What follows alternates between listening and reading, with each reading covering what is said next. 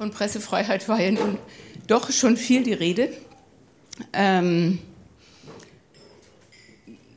alles, was sozusagen beschrieben wurde, wirkt auf Pressefreiheit. Äh, wir gehen darauf jetzt in dieser Weise spezifischer ein, dass wir äh, zuerst ein Intro hören von äh, Michael Rediske, der für Reporter ohne Grenzen sozusagen berufen ist, was zum Thema der Situation der Pressefreiheit in Europa zu sagen. Das wäre jetzt blöd, die Gelegenheit nicht zu nutzen. Also er hat zuerst das Wort. Dann gehen wir hier auf dem Podium ins Gespräch zu einigen Aspekten und äh, holen anschließend Sie rein. Wir machen das in der Form des leeren Stuhls. Wir haben kein Saalmikro, wir haben hier oben einen Stuhl, der ist frei für äh, diejenige und denjenigen aus dem Publikum von Ihnen. Wer dann Lust hat, am Gespräch teilzunehmen, kommt dann mit aufs Podium, redet mit. Wenn jemand nächstes kommt, wird der Stuhl wieder geräumt. Sie kennen das Verfahren. Ähm, und äh, machen dann eine kurze Abschlussrunde, bevor wir ins Mittagessen gehen. Ich darf kurz das Podium vorstellen. Dr. Michael Rediske ist heute in seiner ehrenamtlichen Funktion hier, nämlich äh, als Geschäftsführer, als Vorstandssprecher von Reporter ohne Grenzen. Äh, den Job macht er schon ziemlich lange, aber hauptamtlich ist er Geschäftsführer des Journalistenverbands Berlin-Brandenburg. Äh, er ist Verwaltungswissenschaftler und Politikwissenschaftler, hat auch mal bei der Taz äh, maßgeblich gearbeitet, evangelische Journalistenschule und so weiter und eben seit äh, etlichen Jahren jetzt Geschäftsführer beim Journalistenverband Berlin-Brandenburg e.V. Äh, Nina Horacek, viele von Ihnen, etliche, haben Sie gestern schon in Aktion erlebt. Sie hat den Workshop gestern äh, gegeben. Ähm, sie ist Journalistin und Publizistin aus Österreich, Chefreporterin der, des Wiener Falter, äh, ist auch nicht das erste Mal hier in der Böll-Stiftung Stuttgart äh, zu Gast, richtig? und ähm, ist auch eine ausgezeichnete Buchautorin. Sie hat den Bruno Kreisky Buch für das Preis für das politische Buch bekommen vor ein paar Jahren äh, für das schöne Buch Gegen Vorurteile, wie du dich mit guten Argumenten gegen blöde Behauptungen wehrst. Und sie hat dann nochmal nachgelegt mit dem Buch Populismus für Anfänger. Herzlich willkommen. Wir haben noch zu Gast Tabia Rösner. Äh, sie ist im Bundestag für, die, für Bündnis 90 Die Grünen, äh, auch schon seit äh, geraumer Zeit. Aktuell Sprecherin für Netzpolitik und Verbraucherschutz, war davor medienpolitische Sprecherin, ist auch in jetziger Sprecherinnenfunktion medienpolitisch aktiv. Sie ist Kultur- und äh, Musikwissenschaftlerin sozusagen von der Ausbildung her. Interessant. Freie Journalistin und Autorin. Ähm, sie hat unter anderem die Initiative gestartet für die zehn Thesen zur Zukunft des öffentlich-rechtlichen Rundfunks. Wer das nicht kennt, schlägt das gleich mal nach. Nach wie vor aktuell und auch auf unserem Böll-Dossier äh, Medien und Demokratie äh, vertreten. Herzlich willkommen. Äh, Marton Gergely ist ungarischer Journalist. Auch er nicht das erste Mal hier bei Böll Stuttgart zu Besuch. Er hat in Budapest und äh, Hamburg Medienwissenschaften und Geschichte studiert. Auch er übrigens, habe ich gefunden, mit Zwischenstopp bei der Taz. Stefan, wo bist du? ein, ein, ein wichtiges, ein wichtiges äh, Organ, nicht nur als Zeitung. Sondern, ähm, und äh, schrieb für die Wochen. Also er war zuletzt äh, viele Jahre bei Nebsa äh, Bajak und äh, hat bei dieser Zeitung, und darüber haben Sie hier in Stuttgart erzählt, vor nicht so langer Zeit, da war ich auch dabei, das war sehr bewegend, äh, das war die auflagenstärkste Zeitung Ungarns gewissermaßen und er war stellvertretender Chefredakteur und hat damals erzählt, wie sie sozusagen übers Wochenende äh, als Redaktion abgeschafft worden sind durch, wie was, was man nennt man, eine feindliche Übernahme oder so. Er arbeitet jetzt äh, seit geraumer Zeit für HVG, ist dort zuständig für den Ref äh, Bereich äh, Politik, hat mir gerade in der Pause nochmal erklärt, dass HVG der ungarische Spiegel ist. Dazu können Sie gleich selber nochmal was sagen. Ähm, und schließlich äh, Bartosz Wielinski äh, kommt äh, aus Polen, gebürtig in Katowice. Ähm, er ist Redakteur der äh, sicher einer der wichtigsten verbliebenen Tageszeitungen in Polen, Gazeta Wyborska, mit Schwerpunkt Außenpolitik. Er kennt Deutschland sehr gut. Er hat viele Jahre in äh, Berlin äh, als Deutschlandkorrespondent Deutschland äh, der Gazeta Wyborska gearbeitet. Ähm, ist historisch und politisch äh, sehr beschlagen und äh, wurde zum Beispiel für das Interview mit Angela Merkel äh, bekannt. Und auch er hat einen wichtigen Preis bekommen in Polen, der äh, große Preis für Presseberichterstattung. Das ist sicher der wichtigste Preis, den in Polen ein Journalist bekommen kann. Herzlichen Glückwunsch auch dazu. Er bloggt auch bei Zeit Online und äh, habe ich gerade gelesen, noch vor kurzer Zeit war ich stolz auf mein Land. Heute habe ich große Angst um Polen. Um zu diesem Thema werden wir nachher noch kommen. Ich selber bin äh, Anne Ulrich, ich arbeite in der Heinrich-Böll-Stiftung in Berlin. Äh, wir machen aktuell, äh, das ist dieses schräg oben, wir machen aktuell äh, mit allen Landesstiftungen und der Bundesstiftung zusammen, äh, arbeiten wir in dieses Thema öffentliche Räume, europäische Dialoge und darin ähm, haben wir diesen äh, Schwerpunkt Medien für die Demokratie und wir veranstalten schon seit geraumer Zeit in diesem Bereich und begreifen das als ein äh, wesentliches Bildungsthema der Grünen Stiftung ähm, äh, dazu, Diskussionsräume zu schaffen. Und äh, in diesem Zusammenhang schön, dass wir hier in Stuttgart zusammen das auch tun.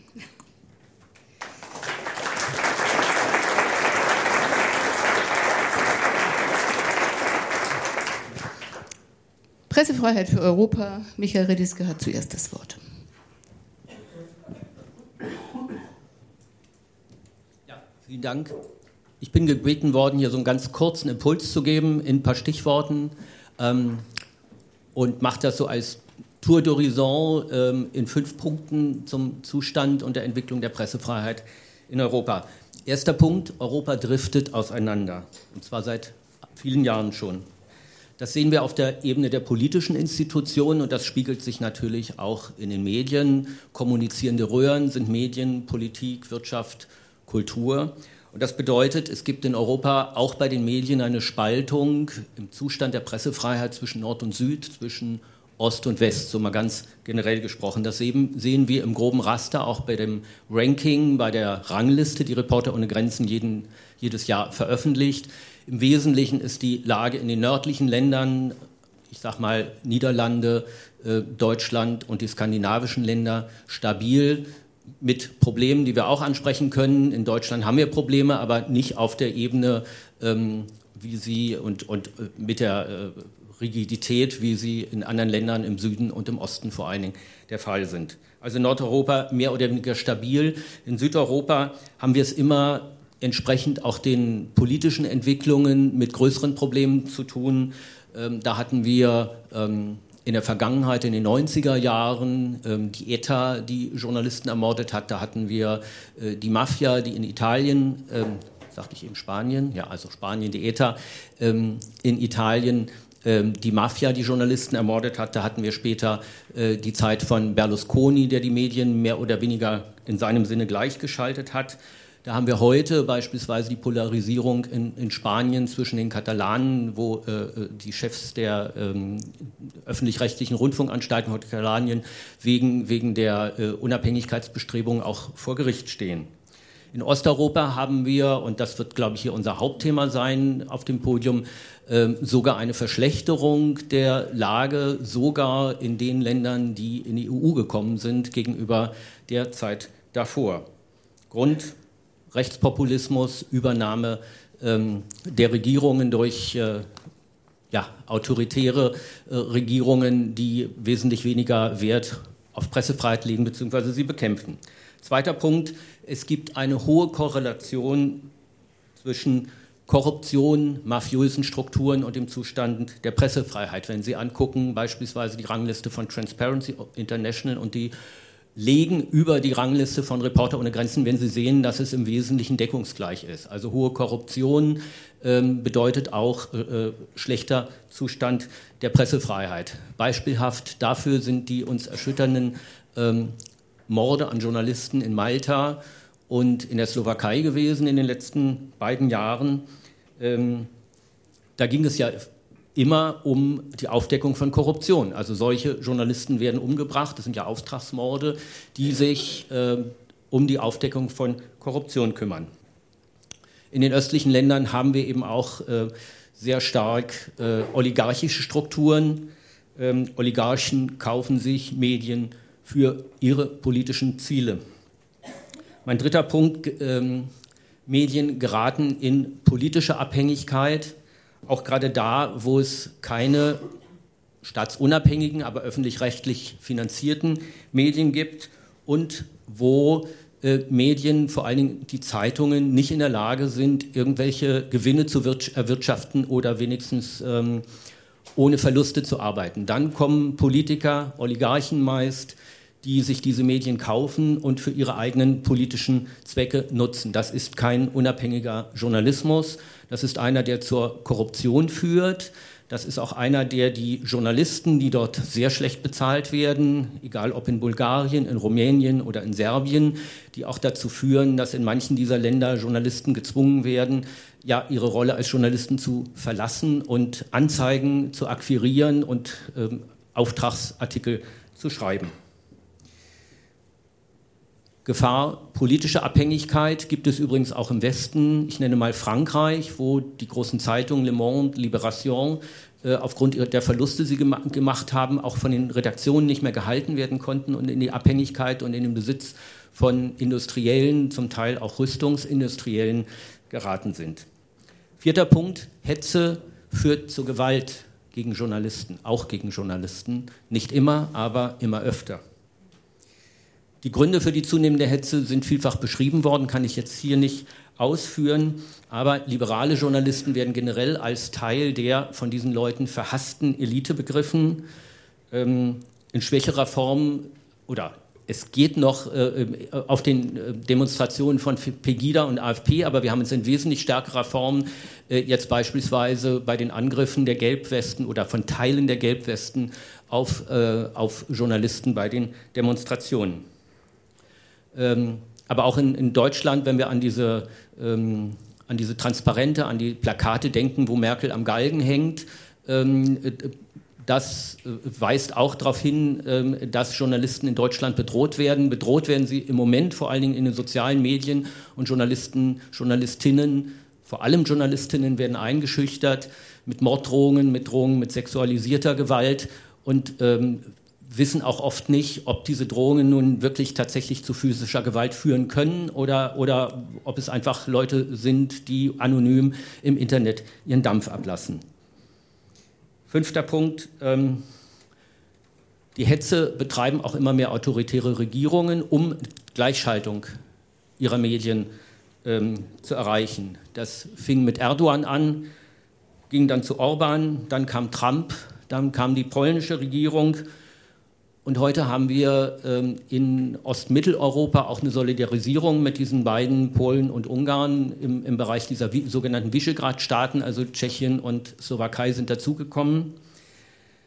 Und das macht es auch für die EU, von der wir als Reporter ohne Grenzen und viele äh, in der Zivilgesellschaft auch stärkeres Durchgreifen fordern gegen die Verletzungen der Menschenrechte und der Pressefreiheit, macht es der EU aber sehr schwer, weil die EU-Verträge eben nur Sanktionen hergeben, wenn tatsächlich ähm, alle Mitglieder, alle Regierungen dem zustimmen, außer dem betroffenen Land. Aber deswegen ist ja leider abzusehen, dass Maßnahmen gegen Ungarn und gegen Polen, ähm, die allein schon auf, die, äh, auf den Widerstand dieser Visegrad-Staaten, möglicherweise auch anderer Staaten stoßen, ähm, nicht zum Tragen kommen. Und das macht Herrn Orban eben auch sehr, ähm, sehr aggressiv und äh, gegenüber der EU sehr selbstbewusst. Ja, ähm, das waren meine fünf Punkte. Ich sage trotzdem ein paar äh, äh, Stichworte noch zu, dem, zu der Frage, was tun. Ist schon angesprochen worden. Wir brauchen guten, fairen, kritischen, unabhängigen Journalismus.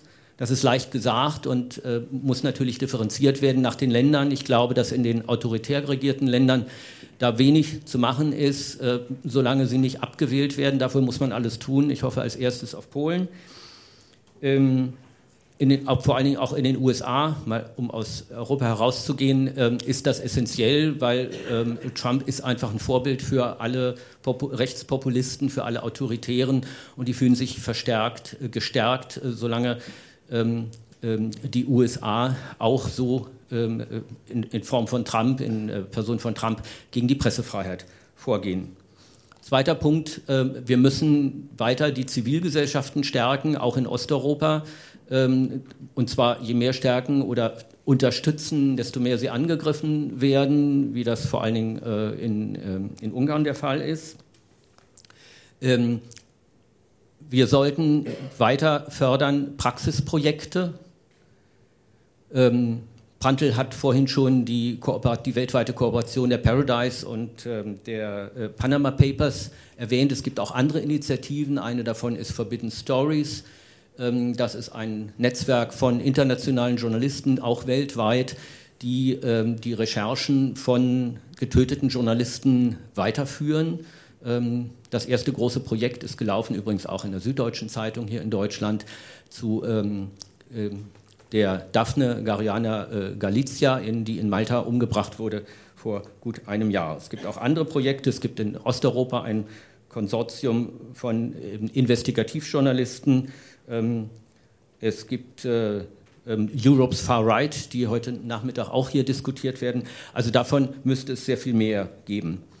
Ähm, vorletzter Punkt, die Social Media oder wie auch Prantl gesagt hat, asozialen Medien ähm, müssen re reguliert werden, die müssen stark reguliert werden. Allerdings äh, ist da aus unserer Sicht von Reporter ohne Grenzen darauf zu achten, dass die, der Zugang zum Internet nicht eingeschränkt wird, dass also die äh, Menschen, die sich da äußern wollen, auch ähm, äh, nicht reglementiert werden. Und auf jeden Fall sollten sie äh, mal gesperrt werden, ein Widerspruchsrecht bekommen. Dafür braucht es Regelungen.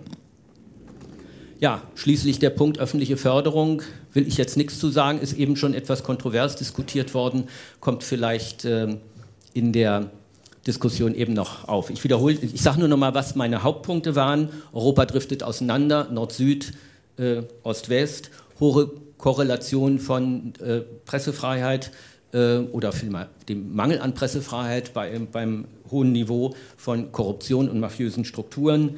Medien geraten in politische Abhängigkeit äh, von Oligarchen. Hetze führt zu Gewalt, nicht immer, aber immer öfter.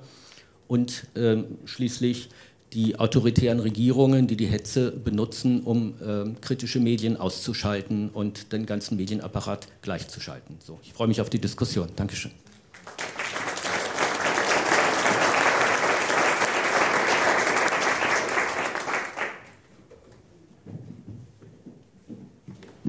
Ja, herzlichen Dank, Herr Rediske.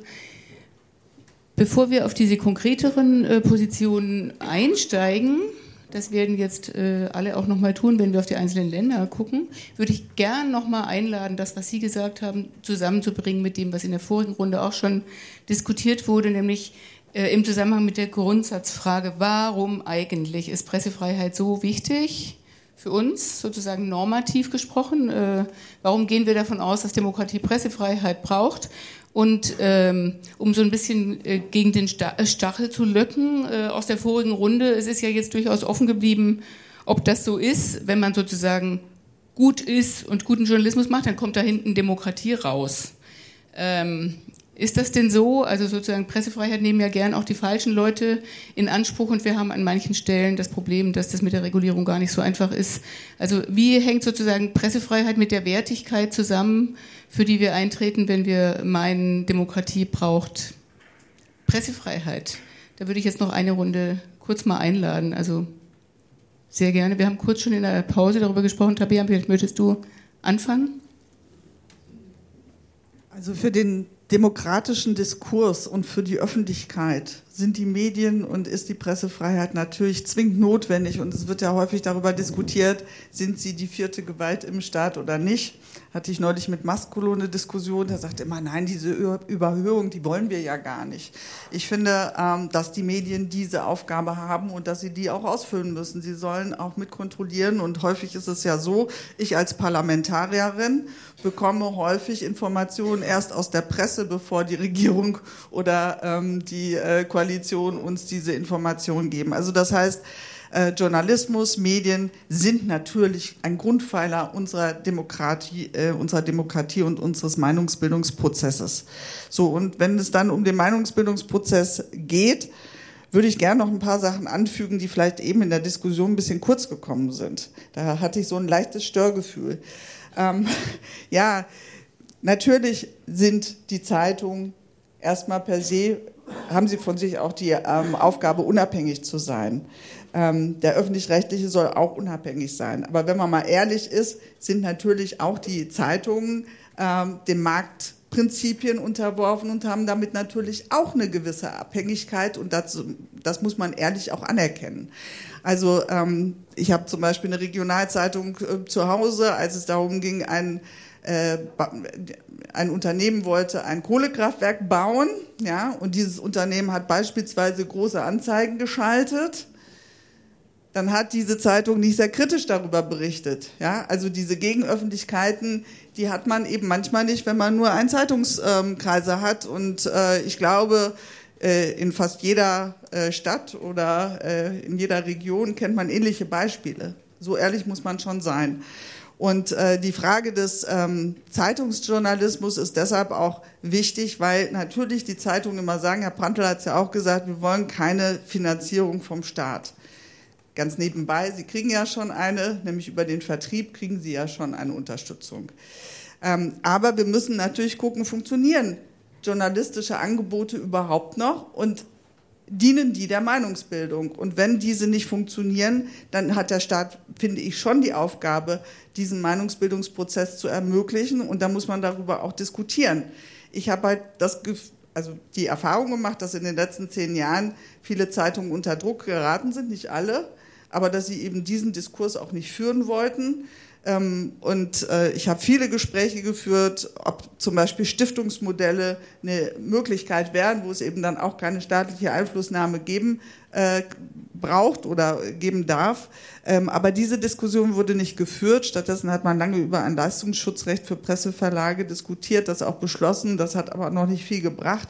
Und im Internet ist halt auch ähm, die, der Werbemarkt nicht so wie äh, bei den geschalteten Printzeitungen. Ähm, die, äh, die Einnahmen über ähm, Anzeigen sind dort wesentlich geringer und deshalb ist es schon eine Frage, was ist uns Journalismus wert? Deshalb bin ich so dankbar, dass ihr von der Böll Stiftung da so hinterher seid. Diese Diskussion müssen wir viel breiter führen, aber dann auch in der Konsequenz, was bedeutet das, wenn Zeitungsangebote, wenn redaktionelle, publizistische Angebote eben nicht mehr, finanz, äh, nicht mehr fun äh, funktionieren. Also die Frage ist eben dieses Pressefreiheit und Demokratie. Also wie ist da der Konnex und äh, wie hängt das mit Werten oder Begründungen zusammen? Ich wollte einfach äh, Zahlen nennen, ne? Äh, Fakten.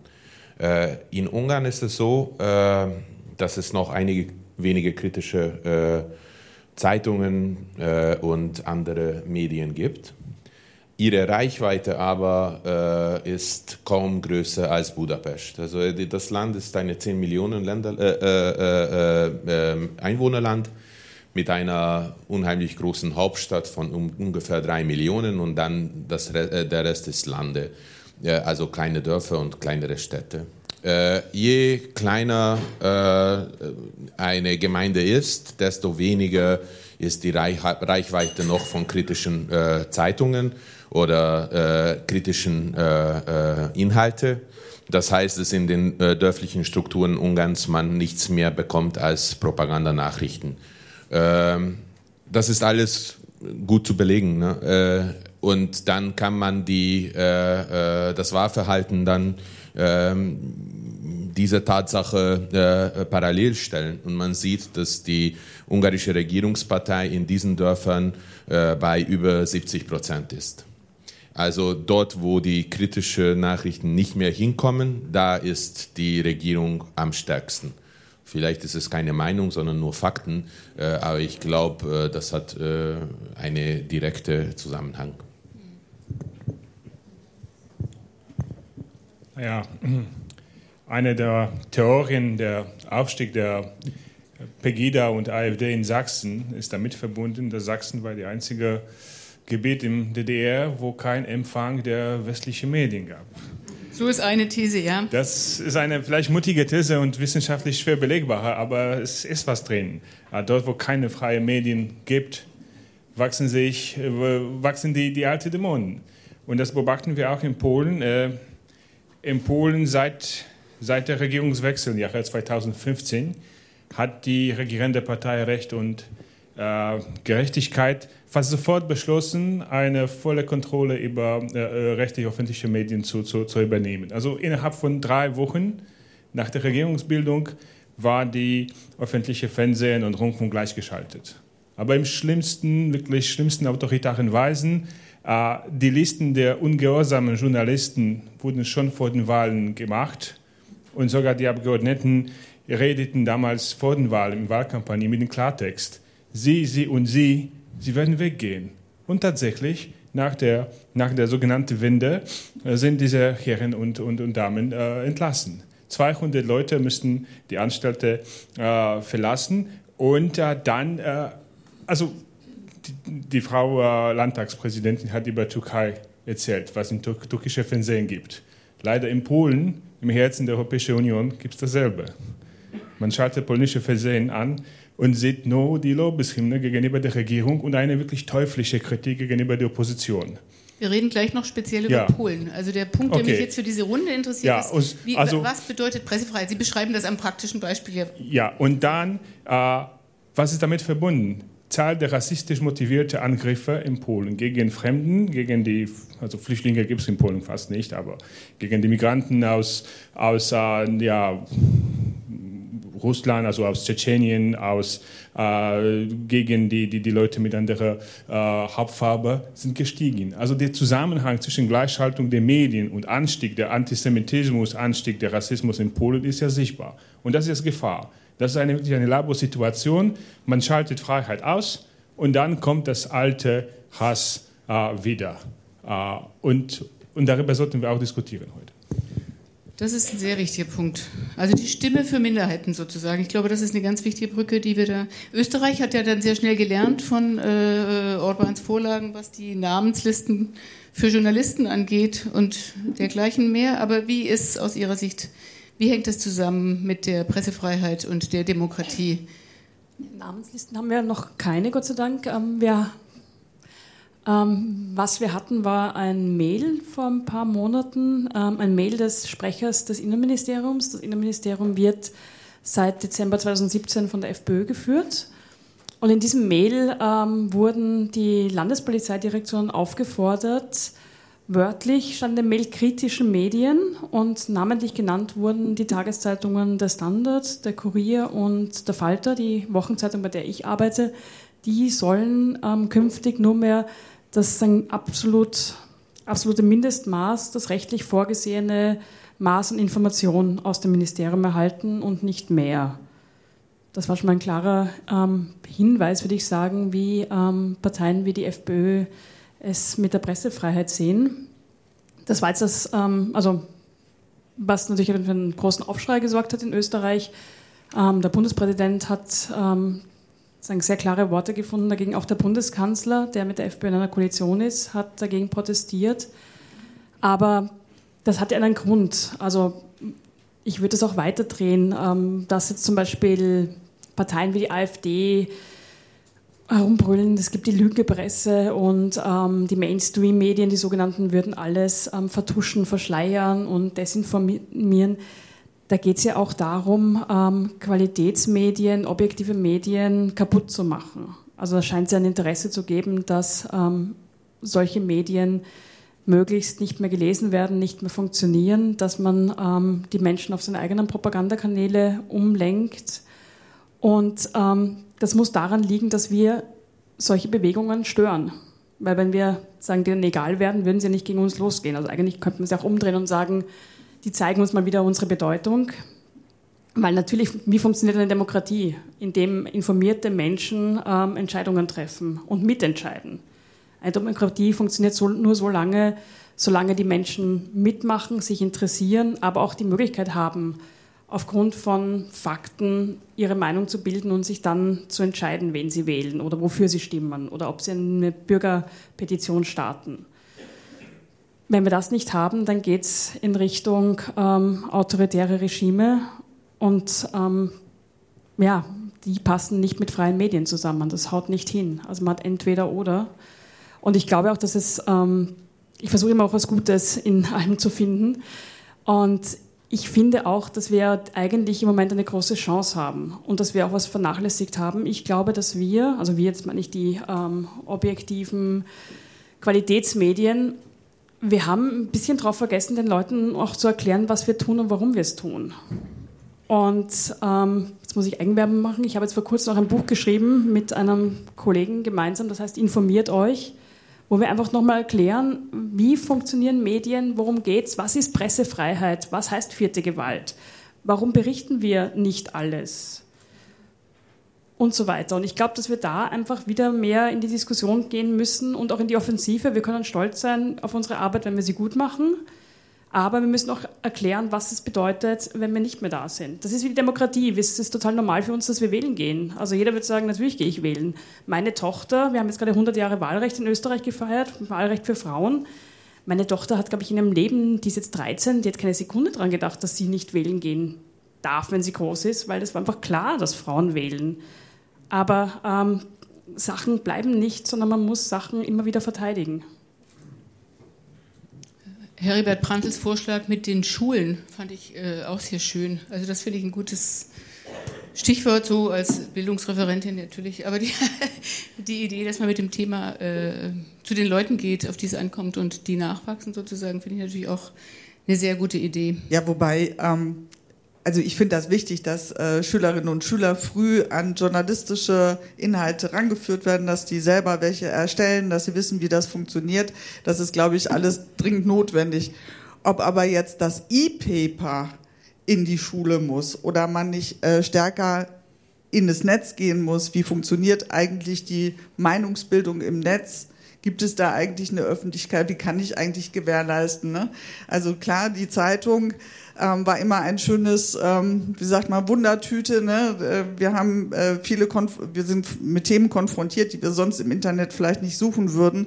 Ähm, aber die Mechanismen sind halt andere und ich glaube, das ist wichtig, dass man mit diesen Mechanismen auch arbeitet. Und das E-Paper finde ich etwas überholt. Herr Rediske, wie sind unsere Strukturen sozusagen im Blick auf das alte Europa gewissermaßen, bevor wir dann in die Visegrad-Staaten nochmal gucken? Im Hinblick auf Pressefreiheitsbedingungen sozusagen. Naja, die Situation ist schon sehr unterschiedlich. Also bei Reporter ohne Grenzen müssen wir immer, wenn wir nach Deutschland gefragt werden, sagen, in Deutschland geht es eigentlich ganz gut, aber ähm, wir müssen auch höhere Standards hier äh, anlegen. A, müssen die Länder, die wirklich Pressefreiheit haben, auch ein Vorbild sein. Ähm, und B, ähm, haben wir natürlich auch Probleme. Und äh, ein, das Hauptproblem ist ja vorhin auch angeschnitten worden. Wir wissen nicht genau, wie die Zukunft, äh, wie es in die Zukunft geht. Ähm, das war relativ optimistisch, was Herr Prantl uns vorgetragen hat. Aber die Finanzierungsfrage, wie sollen sich Zeitungen finanzieren, ist auch nicht beantwortet worden. Da waren beide auf dem Podium eher etwas ausweichend. Entschuldigung, wenn ich sagen muss, die beiden sind nicht mehr da, aber es ist so. Ähm, äh, denn äh, was die Süddeutsche kann, die, das größte, die die größte Tageszeitung ist, die überregional ist, ähm, das können noch lange nicht äh, die meisten Regional- und, und Lokalzeitungen. Also ich sage vorher, wenn nichts passiert und wenn nicht mehr Zahlungsbereitschaft da ist von Seiten der Konsumenten, der Leser und Leserinnen, ähm, dann wird es bald nur noch die Hälfte der Zeitungen geben. Also diesen Konzentrationsprozess, den erleben wir ja schon seit 10, 15 Jahren. Die Zahl der unabhängigen Redaktionen nimmt ab ähm, äh, die Medienkonzerne wie Matzak, äh, wie, wie, Funke, früher Watz-Gruppe, ähm, die legen ihre überregionale Berichterstattung zusammen. Die wird nur noch aus Berlin gemacht von einer Redaktion. Sie haben hier in Stuttgart die Zusammenlegung der, der Nachrichten und der Zeitung. Das gleiche äh, gab es schon in, ähm, in, in, in Bremen. Also die Verlage sparen und also irgendwo muss diese Zahlungsbereitschaft herkommen und die kommt nicht nur aus dem guten Willen, dass die Leute lesen wollen. Also ich habe eben gerade vielleicht die Medienkompetenz als äh, Lösungsmodell auch noch äh, vergessen. Ich finde die auch sehr wichtig, aber ein, eine, eine, äh, eine allgemeine Lösung wird das, wird das nicht sein. Wenn man, ich würde auch sagen, E-Paper, ich glaube nicht, dass wir die jungen Leute die heute keine gedruckte Zeitung äh, abonnieren, dass wir die dazu bringen, alle jetzt das E-Paper zu abonnieren. Das wird ungefähr genauso teuer sein wie die gedruckte Zeitung, sondern dass wir tatsächlich sehen müssen, wie, äh, werden die Leute überhaupt erstmal äh, ja, an, an, das an das Medium äh, Journalismus, sage ich mal, äh, rangeführt. Ja? Also äh, wir bei Reporter ohne Grenzen sagen ja auch, wir unterstützen nicht äh, ähm, alle, die Journalisten sind oder sich so nennen, sondern es geht um den Journalismus, egal in welcher, äh, in, in welcher Form. Und der wird in ein paar Jahren, ob das nun in zehn Jahren ist oder in 20 oder 2040, ähm, der wird nur noch im Netz stattfinden. Also langsam wird es mit dem, äh, wird der Vertrieb auch für die Zeitungsverlage zu teuer. Wir sehen gerade eine Diskussion in Thüringen, ähm, dass man äh, dort äh, bei der ähm, bei der Funke-Gruppe, äh, die da Zeitungen besitzt, überlegt, können wir uns das überhaupt leisten, auf dem platten Land äh, äh, noch alle Zeitungen auszutragen. Da wird schon angedeutet, dass man bestimmte Bereiche einfach nicht mehr nicht mehr mit Print versorgen will. Und dann bleibt die große Aufgabe, wie kriegt man die Leute dazu, das Gleiche irgendwie im Netz zu lesen. Eigentlich ist ja eine spannende Frage an dieser Stelle, ob deshalb nicht äh, speziell Deutschland privilegiert ist mit den öffentlich-rechtlichen äh, Medien. Ja, also ich meine, es ist nicht genau der Grund. Und darüber würde ich gerne dann auch noch mal kurz mit einem Blick auf Ihre Länder sprechen, denn äh, in der Debatte um die Europäisierung spielt die Frage nach äh, dem alten BBC-Modell, äh, glaube ich, eine tragende Rolle. Das sollte man nicht aus dem Blick verlieren. Äh, also für die Schaffung von bezahltem Journalismus äh, und natürlich auch für die Frage von Qualität im Journalismus mit einer staatlich beauftragten professionellen Unabhängigkeit. Das ist ja irgendwie überhaupt die allerbeste aller Konstruktionen, soweit die Theorie. Da hätte jetzt vielleicht auch Frau Aras noch kurz was zu sagen können denn es wurde gar nicht berichtet, wie die öffentlich-rechtlichen in Baden-Württemberg agieren im Zusammenhang dieser Hetze gegen die türkischstämmige äh, Parlamentspräsidentin. Aber das ist ja ein klassischer Job eigentlich für, ähm, für eine öffentlich-rechtliche Struktur, oder? Ein, ein kurzer Satz noch und äh, ähm, ja, aber ich, ich würde sagen, bei aller Kritik an den öffentlich-rechtlichen, wenn es überhaupt sozusagen äh, einen Ausgleich gibt und ein Gegengewicht gegen Einseitigkeit, also gerade da, wo es noch nur eine Zeitung in einem Landkreis gibt oder in einer Stadt, ähm, äh, die Aufgabe wird schon, wird schon erfüllt. Natürlich können die das nicht auf der lokalen Ebene machen, also höchstens auf der Landesebene und ähm, die öffentlich-rechtlichen werden auch real gesehen weniger, weniger Geld haben. Wir wissen, dass also die Stimmung nicht mehr so ist, ähm, dass wirklich der Kaufkraft, also der, der Inflationsverlust ausgeglichen werden wird durch die nächste Erhöhung des Rundfunkbeitrags. Also vielleicht als Ergänzung, ich habe mich nicht gewundert, dass das heute Morgen nicht zur Sprache kam, weil Herr Prantl natürlich von der Zeitung kommt und es gibt ja den die Auseinandersetzung zwischen den Zeitungsverlegern und den öffentlich-rechtlichen, nämlich die Frage, was da, was dürfen die öffentlich-rechtlichen im Netz machen? Ähm, haben sie zu viel Textangebote und nehmen damit den äh, Zeitungen sozusagen ihre Leserinnen und Leser? Ähm, und wenn man diese Debatte die letzten ja schon zehn Jahre begleitet hat, dann ist das etwas, was äh, was mir immer Sorge macht, dass es ein Gegeneinander gibt, statt eine Überlegung, wie schaffen wir das denn hin, wie kriegen wir es hin, einen zukunftsfähigen Journalismus für die äh, für das Netz aufzubauen, das eben äh, beide Seiten auch in einer guten Kooperation zum Beispiel ermöglicht. Die öffentlich-rechtlichen haben ähm, anders als äh, die, die Zeitungen oder die privaten Angebote die Aufgabe, Vielfalt abzubilden. Sie haben die Aufgabe, alle Bevölkerungsschichten zu erreichen.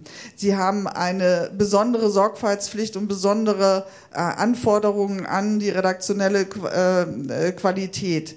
Ähm, nicht, dass die Zeitungen das oder einige Zeitungen das nicht auch in der Form machen, aber sie sind verpflichtet. Sie sind verpflichtet und deshalb zahlen wir alle ein Rundfunkbeitrag, übrigens keine Gebühr mehr. Das wurde ja umgestellt, ähm, das System.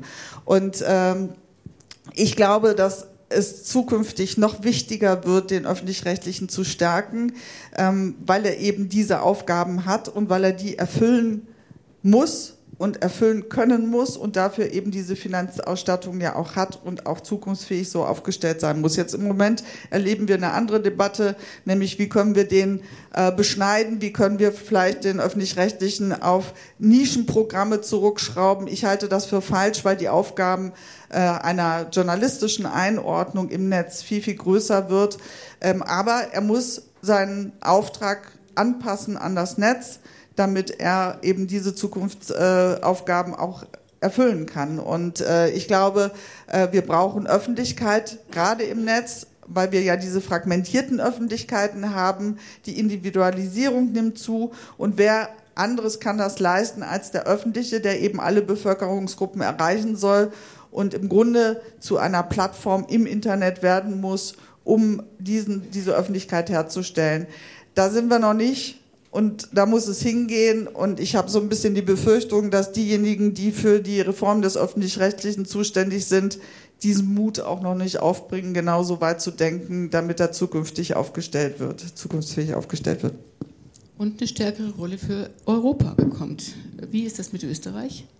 Ich würde noch ein Stück zurückgehen und einfach sagen, warum haben wir öffentlich-rechtliche? Die haben wir aus der Erfahrung des Nationalsozialismus, wo mit dem Radio das erste Mal ein Massenmedium zur Propaganda verwendet wurde, sehr erfolgreich ähm, zur Propaganda, wo man sich danach, ähm, nach 45 gedacht hat, nie wieder und wie schaffen wir einen demokratischen Diskurs, ähm, wie können wir verhindern, dass ein Medium so ähm, zur Propagandainstrument wird.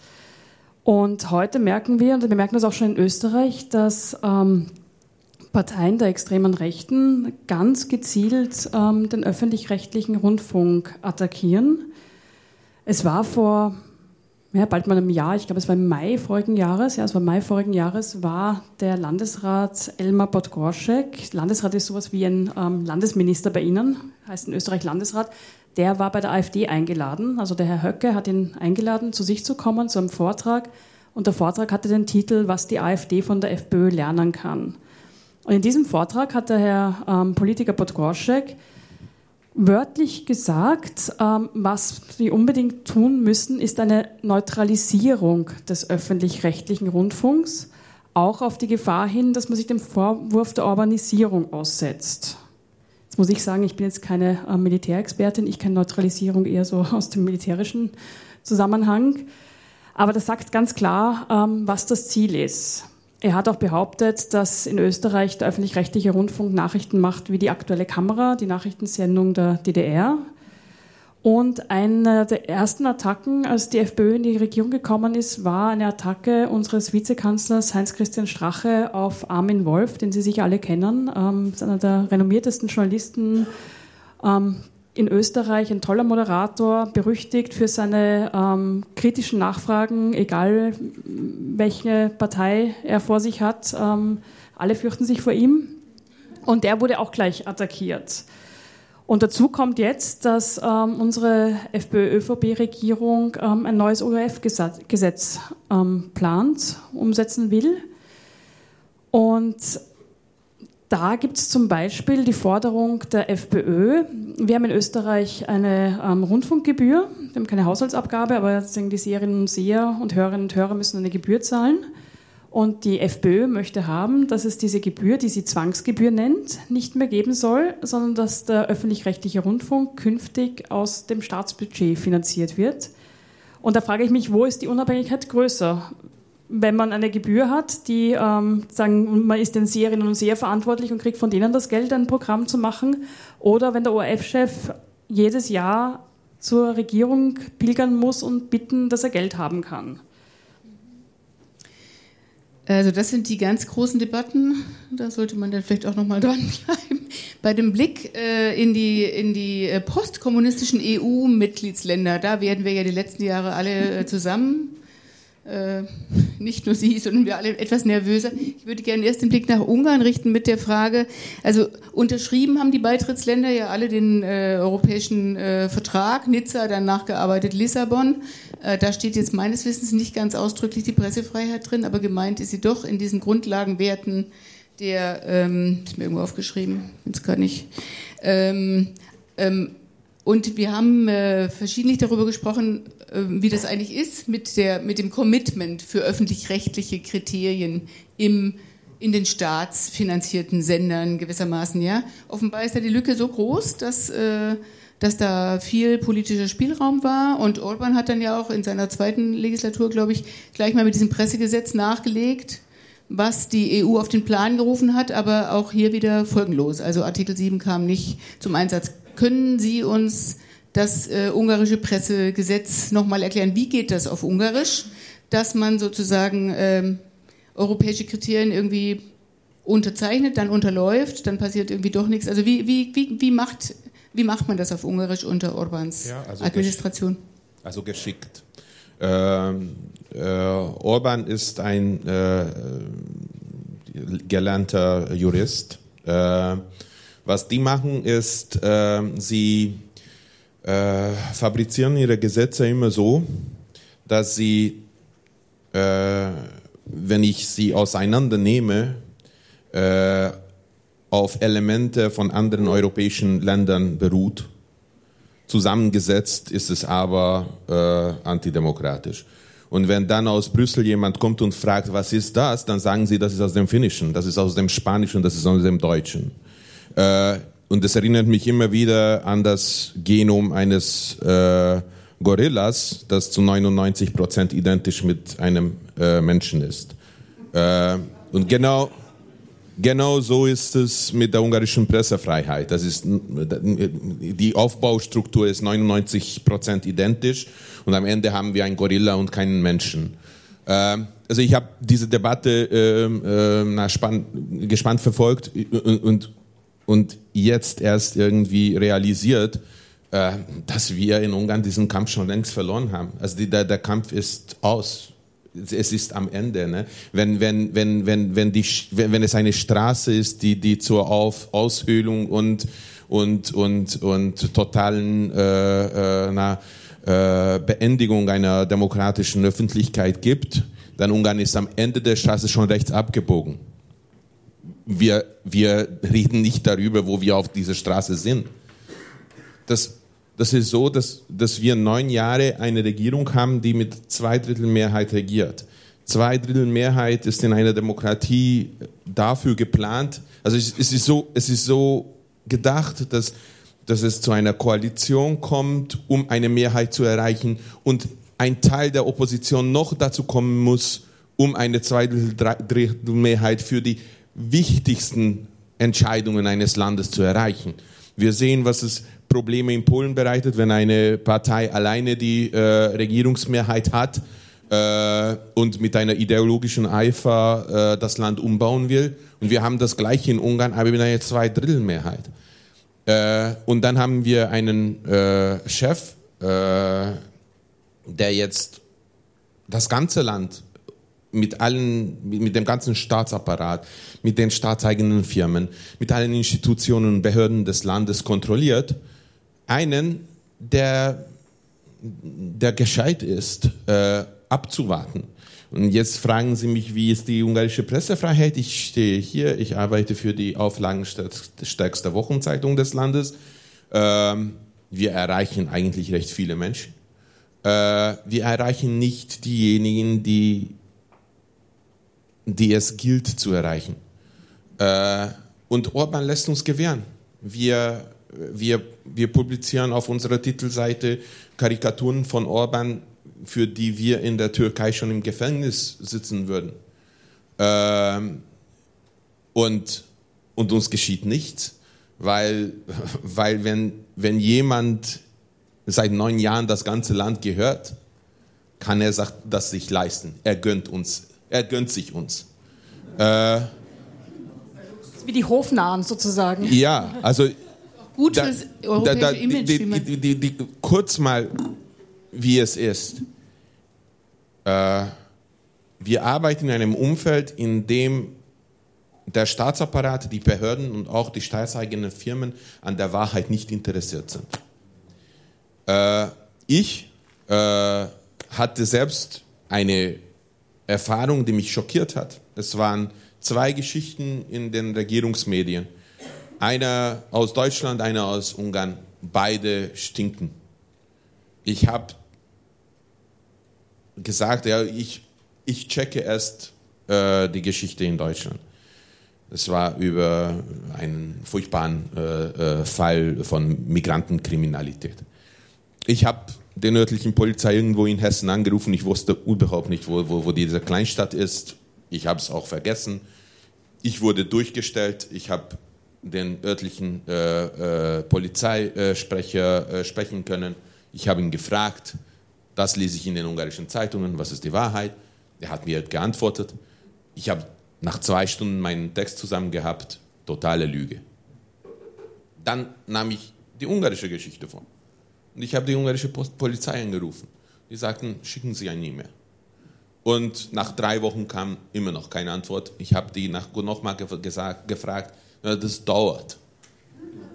Und dann gibt es keine Antwort. Also wenn die ungarische Polizei nicht an der Wahrheit interessiert ist, weil sie es nicht darf, weil wenn die Staatsanwaltschaft, die Gerichte, niemand in Ungarn interessiert ist an der Wahrheit, weil diese Wahrheit von Orban geschützt wird, dann was haben wir noch von unserer Pressefreiheit? Und dann habe ich ein letzten Beispiel. Das geschah vor ein paar Wochen. Äh, und das war auch für uns halt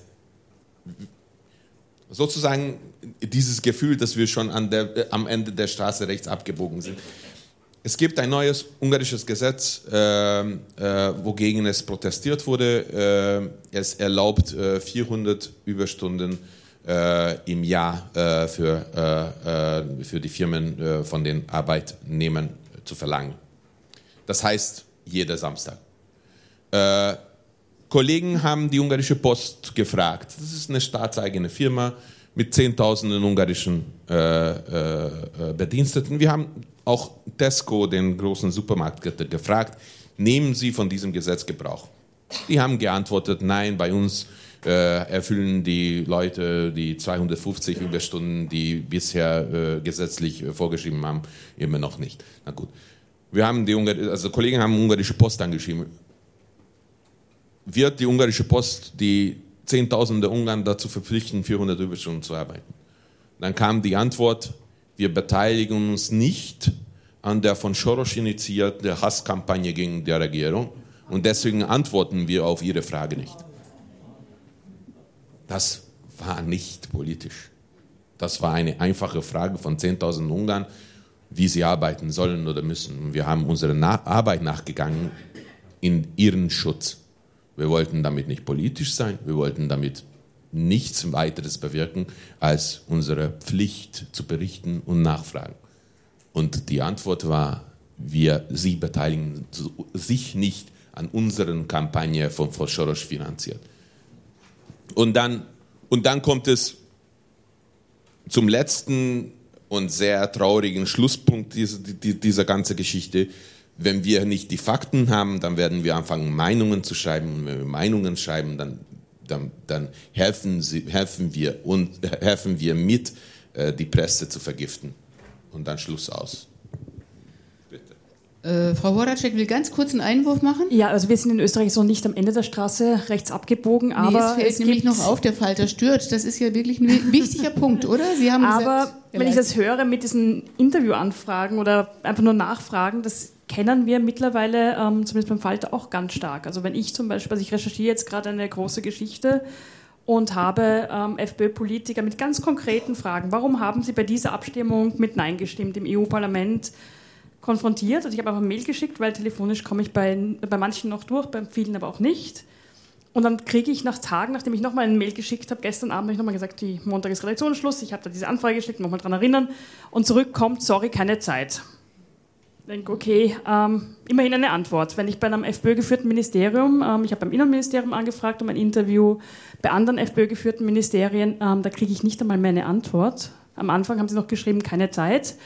Ähm, jetzt kommt gar nichts mehr und ich merke auch bei Ministerien, wenn ich dann, also erst muss man alles schriftlich machen, das ist auch was Neues. Früher konnte man einfach mit dem Pressesprecher reden und Fragen stellen oder auch mit dem Minister. Mittlerweile immer schicken Sie bitte ein Mail. Und dann, wenn ich reinschreibe, Redaktionsschluss 17 Uhr, kann ich mir ziemlich sicher sein, dass ganz oft um 16.55 Uhr ähm, ein, ein Satz, ein, ein Wortsatz zurückkommt auf meine Fragen oder zwei Wortsätze. Aber richtig so, wo man sieht, ähm, Sie wissen, Sie müssen es irgendwie beantworten, aber mit Freude machen Sie es nicht und ähm, mehr als das halbe Wort wollen Sie mir auch nicht sagen. Darf ich mal ganz kurz fragen, wie gehen Sie denn damit um? Also thematisieren Sie das dann auch? Naja, sicher. Also natürlich schreibe ich es auch in meinen Artikeln dann rein, dass ich im Stellungnahme gebeten habe, aber keine Antwort bekommen habe. Ähm, was soll ich tun? Ich kann, ähm, also ich kann keinen Minister zwingen, mir ein Interview zu geben. Ich kann nur, ähm, also ich habe noch teilweise Diskussionen mit Pressesprechern, die dann sagen, ähm, einer hat mich angerufen und gesagt, die Antwort ist nein und Punkt. dann habe ich gesagt, ja, warum sagen Sie und Punkt dazu? Sagt er, mag es besonders betonen. Ähm, und die Antwort ist dann quasi in der Periode, ähm, wird, geht's, oder, oder, Sie sagen einfach, also in diesen nächsten vier Jahren haben wir wirklich keinen Termin für Sie frei. ähm, ja, es ist, es ist schwierig. Ich meine, ich mag jetzt auch nicht dauernd ähm, sudern, sondern ähm, ich mache halt meinen Job weiter. Also ich schreibe Mails, ich rufe an, ähm, ich spreche sie an bei Veranstaltungen, wenn ich sie sehe. Und ich muss auch sagen, also in Österreich ist es nicht so, dass es jetzt alle ähm, Politiker der FPÖ so sind. Es gibt immer noch welche, die auch mit mir reden, ähm, wo man ein normales ähm, Gesprächsverhältnis hat. Das sind aber immer weniger. Also sagen die, ich habe das Gefühl, die Order von oben ist schon, ähm, ignoriert die, auch im, im, sagen, mit dem Wissen im Hintergrund, wir haben unsere eigenen Medien. Wir haben mittlerweile, also die FPÖ hat mittlerweile so viele ähm, Medienprodukte in ihrem Umfeld, die ähm, Propagandamedien sind, die brauchen die kritischen Medien immer weniger. Die können viel leichter an uns vorbei kommunizieren und machen das mit Freude. Wir gehen noch mal kurz nach Polen. Und dann Darf ich einen Satz gerade sagen? Äh, das ist aber nicht nur ein FPÖ und ein österreichisches Problem. Also, dass äh, Politiker, Politikerinnen äh, keine Interviews geben oder nur zögerlich Auskunft und es verzögern, das haben wir auch in Deutschland. Auch hier gibt es einen, einen ständigen Kampf von investigativen Journalisten um die Auskunftsrechte. Die sind gestärkt worden äh, gesetzlich, aber äh, manchmal muss man das ja, das wollen wir das jetzt, äh, ja, gut. Ähm, es ist ein ständiger Kampf, manchmal muss man vor Gerichte gehen. Ne? Herr Wilinski, auch im Hinblick auf Polen hatten wir jüngste Debatten, ob die äh, Europäische Kommission oder das Parlament den Artikel 7 äh, zum äh, Einsatz bringt. Irgendwie schafft Brüssel das ja irgendwie immer nicht. Da können wir vielleicht in der Schlussrunde nochmal drüber reden.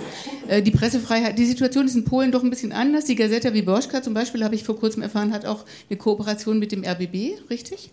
Ähm, ich, aber eigentlich wollte ich danach fragen, wie das ist in der polnischen Situation, ähm, einer extremen politischen Polarisierung. Entweder man ist für PiS oder dagegen. Wie verhält sich der professionelle Journalist dazwischen? Gerade, äh, wir haben es in der ersten Runde gehört, sich nicht gemein machen, aber doch wertegebunden agieren und so weiter. In der polnischen Situation stelle ich mir das ganz schwierig vor. Wie ist die Arbeit? Also die Frage ist, ob es schwierig ist. Also eigentlich in meiner Arbeit, ich habe kein Problem, meine Funktion auszuüben. Also ich bin, ich bin Ressortleiter für Außeres, also für, für Außenpolitik. Äh, würde ich sagen, das sind die goldenen Zeiten für den Journalismus in Polen, von unabhängiger Journalismus, wenn Geld gibt für die Belohnung und für die Kosten.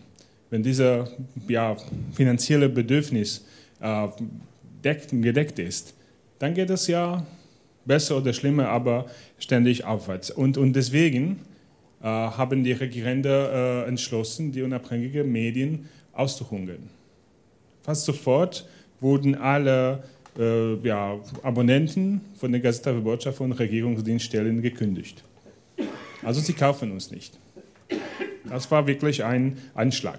Keine Werbung vom Staat.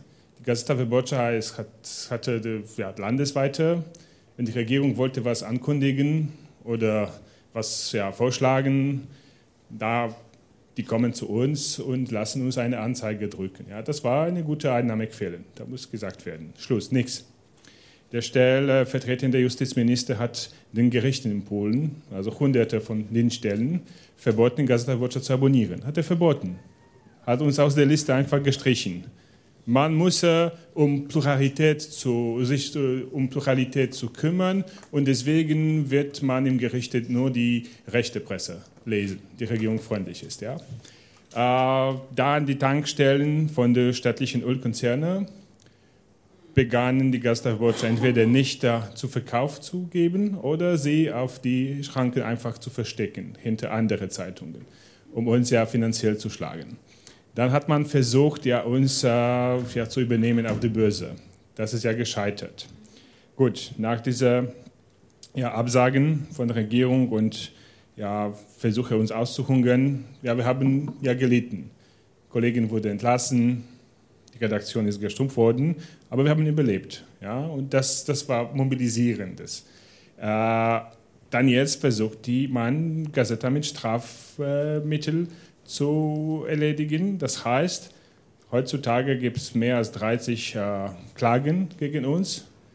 Die staatlichen Unternehmen und die äh, Politiker fordern ja, Schadenersatz wegen angeblichen Verleugnung in Millionenhöhe. Also wenn wir verurteilt werden, dann werden wir pleite gehen. Also wir wehren uns äh, dagegen. Und jetzt versucht man auch die Strafverfahren gegen uns einzuleiten. Es geht darum, dass Herr Kaczynski, der Anführer der Partei Recht und Gerechtigkeit, ist verwickelt in sehr undurchschaubare ja, Investition, Immobilieninvestitionen in Warschau. Herr Kaczynski ist der Parteiführer und ist äh, am gleichen gleichen Zeit äh, der Vorsitzende des Aufsichtsrates einer Stiftung. Die hat ein Unternehmen und der Unternehmen ist Besitzer von einem sehr wertvollen Grundstück in Warschau und hat ein, ne, ein anderen Unternehmen zu Leben gerufen, der sollte auf diesem Grundstück eine riesengroße Wolkenkratzer bauen. Äh, die Vermietung Gewinn von diesem Wolkenkratzer, das wird ca. Ja, 20 Millionen Euro jährlich.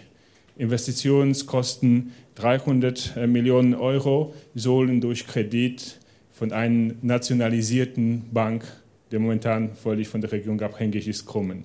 So stellen Sie sich vor, die Partei hat sich eine Bank beschafft, der ihre Investitionen äh, decken, decken, decken sollte. Und wir haben diesen ganzen Vorfall ja, sorgfältig ähm, ja, beschrieben. Es gibt, die, äh, es gibt die Tonaufnahmen, die mitgeschnitten wurden während Gespräche mit Herrn Kaczynski. Es gibt die Unterlagen. Äh, dazu kommt ein Bestechungsvorwurf. Vorwurf. Äh, und Herr Kaczynski hat sich nie direkt äh, damit konfrontiert, hatte keine Pressekonferenz gerufen, hat unsere Frage nie beantwortet. Aber er ist zum Staatsanwaltschaft gegangen und hat gefordert, dass wir wirklich äh, strafverfolgt sein sollten, weil wir uns verleumdet haben. Er hatte mehrere Möglichkeiten, juristisch gegen uns zu kämpfen, eine Zivilklage, privaten, private Anklage, aber nein, er wollte die härtere Maßnahmen äh, ein, ein, ein, einsetzen gegen uns, das heißt, Staatsanwaltschaft einzuschalten.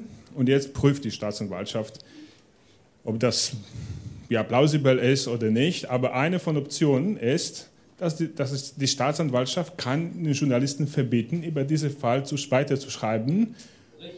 Nein, die Staatsanwaltschaft kann das auch tun. Also kann das, kann das ja verlangen. Also man kann, das, man kann sich beklagen dagegen bei dem Gericht. Aber die Staatsanwaltschaft kann sagen, dass um die Ermittlung ja weiter zu, zu, zu führen, um gewährleisten, dass sie ja gut gemacht wird, dürfen die Journalisten nicht mehr schreiben. Das ist eine Möglichkeit. Und wenn sie das so machen, dann wird das bedeuten, dass wir wirklich äh, dort schweigen müssen. Ja? Das, ist, das, ist, das ist eine Option. Ich bin nicht imstande zu sagen, welche Entscheidung getroffen wird. Also das ist auch gleich möglich, dass die Staatsanwaltschaft könnte Herrn Kaczynski sagen, da ist kein Sinn, äh, diese Ermittlung zu, zu schalten. Aber eine darf nicht vergessen werden, die Staatsanwaltschaft in Polen ist unter voller Kontrolle der Regierung und es wurde mehrmals schon bewiesen, dass die Regierung missbraucht die Staatsanwaltschaft und die, die Polizei und benutzt sie auch gegen äh, die politischen Gegner. Und insgesamt, also wir folgen die Affären, ja. Wir haben unsere Reichweite. Die Gestapo hat die Probleme mit den Abos von Regierungsstellen, aber in gleicher Zeit, wir haben mehr als 130.000 äh, Online-Abonnenten. Also wir sind die Pioniere auf polnischem Markt, wenn es geht um, äh, um, uh, um Internetpräsenz. Äh, ja. Präsenz. Die Journalisten sind ja mobilisiert, die sind, die sind die Fachleute, äh, die arbeiten hart. Täglich haben wir neue Themen. Äh, wenn man uns eine Antwort nicht gibt, dann gehen wir, da, da, da, wir brauchen das nicht. Also eine Antwortmöglichkeit für die Regierungsstellen, für Politiker liegt im Interesse der Politik. Er hat eine Möglichkeit, sich zu wehren, sich seine Meinung darzustellen. Wenn er will das nicht, das ist, dann er verliert, nicht wir. Wir könnten einfach schreiben, dass die Antwort wurde verweigert. Das, das, das bedeutet viel. Ja? Äh, und äh, wenn man uns mit einem Strafprozess droht, da haben wir die Anwälte und wir versuchen uns zu, zu verteidigen. Gott sei Dank, äh, die Regierung äh, und den Kaczynski ist ja gescheitert, volle Kontrolle über Justizwesen in Polen zu, äh, zu übernehmen. Die EU und hat die EU nachgeholfen sozusagen. Ja, EU hat, hat uns, hat uns dabei, dabei nachgeholfen. Aber wenn die Staatsanwalt, äh, Staatsanwälte uns ja verbieten werden, über manche Sachen, die wirklich sehr, sehr peinlich für die Regierung sind, zu schreiben, dann ist es eine neue Phase, neue Eskalation und dann könnte, gesagt, könnte es gesagt werden, dass die Pressefreiheit richtig bedroht ist in Polen, aber seriös bedroht. Mir ist nur eingefallen, es ist eine große Frage, ob äh, die Arbeit äh, sozusagen im Auge des Lesers einen Sinn hat und auch im Auge der Quellen. Weil äh, es ist auch so, wenn in Polen jetzt Wahlen vorstehen und viele im Land äh, unzufrieden sind mit der Situation, viele im Land sich stören an der Korruption, kommen sie irgendwie zu den Journalisten und melden Geschichten. Sie versuchen Geschichten rauszubringen. Sie nehmen dafür auch einigen, äh, einige äh, Gefahren mit weil das in, im, im, im, im, Einzelfall auch äh, für sie äh, gefährlich sein kann. Aber die, die bringen Infos. Und das ist auch, was in Ungarn schon aus ist. Wenn, wenn die Quellen sehen, dass sie sich, dass sie sich äh, gefährden, dass sie was riskieren, aber dafür nichts erreichen, wenn, wenn zum Beispiel es, äh, es äh, couragierte Menschen äh, geholfen haben, rauszubringen, wie der äh, Schwiegersohn von Orban 13 Millionen Euro veruntreut hat aus europäischen Fördergeldern, wo Olaf aus Brüssel sagt, das war mafiöse Struktur. Und zwei Monate später gewinnt Orban mit zwei Drittel Mehrheit wieder.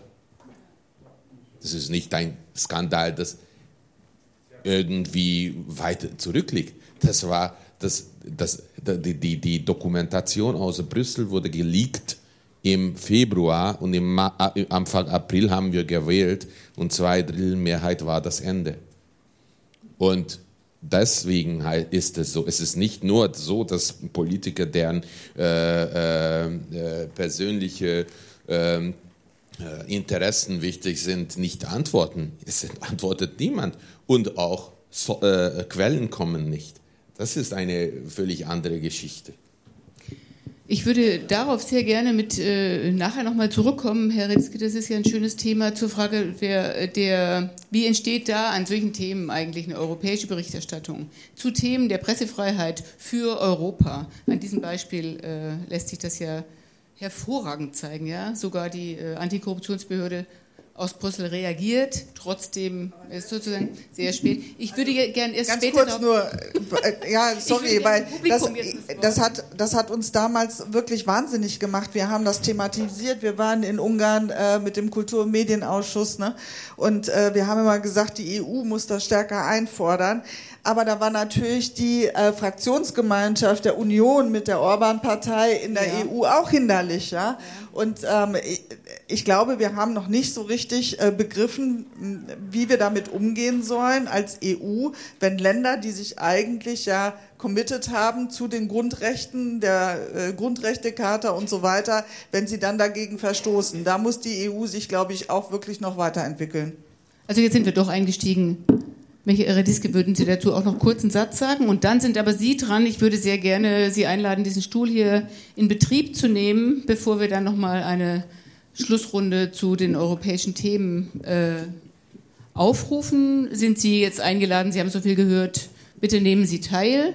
Michael Rediske, wie ist das mit ja, dem europäischen würde, Bericht über die Situation sagen, der Korruption äh, mit äh, EU-Mitteln in Ungarn? Europa, äh, also die EU gibt es nicht. Ich war gerade in Brüssel mit einer, mit einer Journalistenreise und habe gesehen, wie differenziert das ist. Äh, wenn sich die Europäer nicht einig sind und die Verträge sind halt so gestaltet, dass man gegen eine äh, Sperrminorität von, von Ländern sehr, sehr wenig machen kann da auch, ja.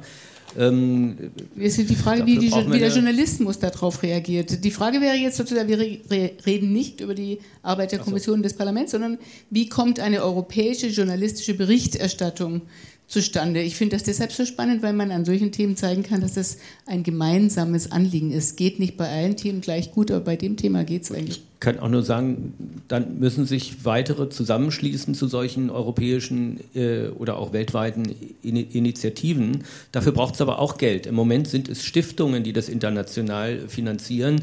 Ich weiß nicht, wie viel mehr Stiftungen es noch gibt, die äh, bereit sind, sagen wir mal, das zu verzehnfachen. Dann hätte man vielleicht einen Impact. Sie sind eingeladen, bitte. Hier ist das Saalmikro in Form eines Stuhls. Wer fängt an? Bitte.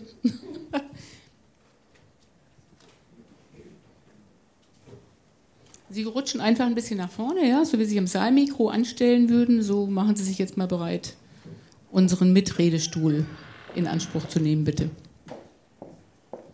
Kurz den Namen, herzlich willkommen. Schön. Äh, ich bin Lucia, ich studiere hier in Hohenheim. Ähm, Lucia Papel.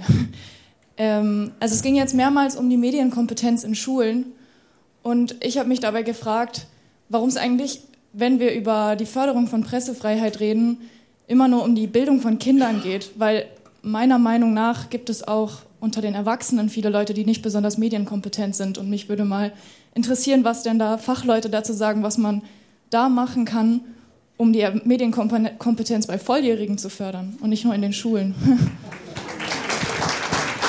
Sehr schön, bleiben Sie gerne da. Wer möchte, antwortet darauf und äh, bitte. Also die Diskussion führen wir überall, ja, weil ähm, äh, in manchen Fragen, glaube ich, äh, Schülerinnen und Schüler äh, medienkompetenter sind als Erwachsene in manchen Fragen. Ähm, aber diese ähm, ähm, also wir haben, wir haben die Enquete-Kommission Internet zum Beispiel gehabt im Bundestag, da war das Thema Medienkompetenz und die haben genau das auch gesagt. Es ist halt einfacher, in den Schulen anzusetzen, aber das ist nicht die einzige Antwort. Ja? Wir brauchen Kompetenzzentren, wo diese äh, Diskussionen auch stattfinden und äh, auch solche Veranstaltungen, wo man sich eben darüber im Klaren wird, wie funktioniert denn eigentlich die Information? Wer hat welches Interesse? Wie kann ich ähm, Informationen einschätzen und bewerten? Wie kann ich vielleicht selber nachgehen, wer hinter einer Information steht? Das sind ganz, ganz wichtige Fragen und ähm, äh, je mehr Leute nachwachsen und damit groß geworden sind, ist vielleicht auch das äh, Bewusstsein anderes. Ne? Aber ich habe das auch erlebt, als meine alten Eltern irgendwann den Zugang zum Internet hatten, ja, dann ähm, wurden plötzlich irgendwelche Verschwörungstheorien schnell weiter verbreitet, weil man das Gefühl hatte, das steht doch da. Ja, und alles, so hat man das mal gelernt, was auch gedruckt wurde, das war dann auch wahr. Ja. Und äh, diese äh, Diskussion, glaube ich, muss viel, viel breiter in der Gesellschaft auch geführt werden und es muss solche Kompetenzzentren aufgebaut werden, eben die alle Leute ansprechen. Ja, aber Lucia hat äh, vielleicht auch recht, äh, wenn ich an Brexit denke, äh, wo, wo je älter die Menschen waren, desto emotionaler gewählt haben und desto weniger sich auf Fakten einließen, was eigentlich gegen Brexit gesprochen hätte. Also du hast wahrscheinlich recht, man müsste nach oben anfangen. Es gibt auch Untersuchungen, die klar belegen, dass ähm, junge Leute sich mit Fake News viel weniger schwer tun und die viel weniger glauben als ähm, ältere oder Erwachsene. Also da habt ihr irgendwie ein besseres Gespür schon, weil damit aufgewachsen seid, während ähm, sagen, der Rest auf dem Podium ja aus einer sagen, Generation kommt, die am Abend den Fernseher aufgedreht hat, um sich die Hauptnachrichten anzusehen und in der Früh Zeitung gelesen hat und gewohnt war, das stimmt. Auch wenn es damals schon nicht immer alles gestimmt hat, aber das war journalistisch werden. Bitte kommen Sie. Dankeschön.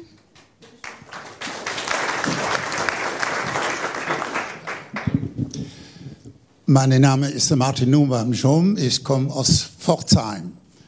Äh, ich denke, Pforzheim ist ein Nachbarn vom Stuttgart. Ich äh, komme hier, ich habe eine Frage, weil ich äh, Henri Böll sehr gut gekannt habe. Ich habe in Köln vier Jahre gewohnt. Wir waren ziemlich in derselben Stadtteil. Äh, ich habe zwei Worte von ihm behalten damals. Er sagte, Bruder Martin, ich weiß nicht, ob in meiner Zeit der Antisemitismus und Rassismus wirklich zu verarbeiten ist. Und äh, diese Begriffe, äh, das ist auch heute so aktuell. Äh, aber warum ich eine Frage stellen will, äh, für, ich bin dankbar, dass die Journalisten aus verschiedenen Ländern hier heute Beiträge gegeben haben. Aber äh, ich habe nur festgestellt, dass ähm, äh, zum Beispiel äh, der, wir sprechen immer von Globalität und Lokalität. Und die Reporter äh, weltweit weiß von der Globalität. Aber die Dimension der global, besonders was Afrika betrifft, ist sehr zu wenig heute gekommen und äh, ich habe ein bisschen mehr erwartet. Sie haben erwähnt verschiedene Dinge, die hier in Europa passieren, aber tatsächlich die weltweite Dimension, dass die Wahrheit, die Ökonomie drückt die Wahrheit weltweit, äh, das ist mir sehr äh, wenig gewesen. Letzte Tag, und das ist ja vor einer Woche, Markus Lanz, der in ZDF seine schöne äh, Beitrag, immer Diskussionbeitrag macht, der hatte ähm, mit seinen Diskutante, Diskutantinnen über Afrika gesprochen, ohne Afrikaner, obwohl wir im Bundestag mehr als äh, mindestens drei, vier, fünf afrikanische äh, Abgeordnete haben. Also, man hatte über der andere gesprochen, aber nicht mit den Menschen, die aus diesem Kontinent mit der Erfahrung, konkrete Erfahrung gemacht haben. Also, ich wollte nur damit sagen, auch diese Wahrheit muss in unserem Kreis beginnen werden.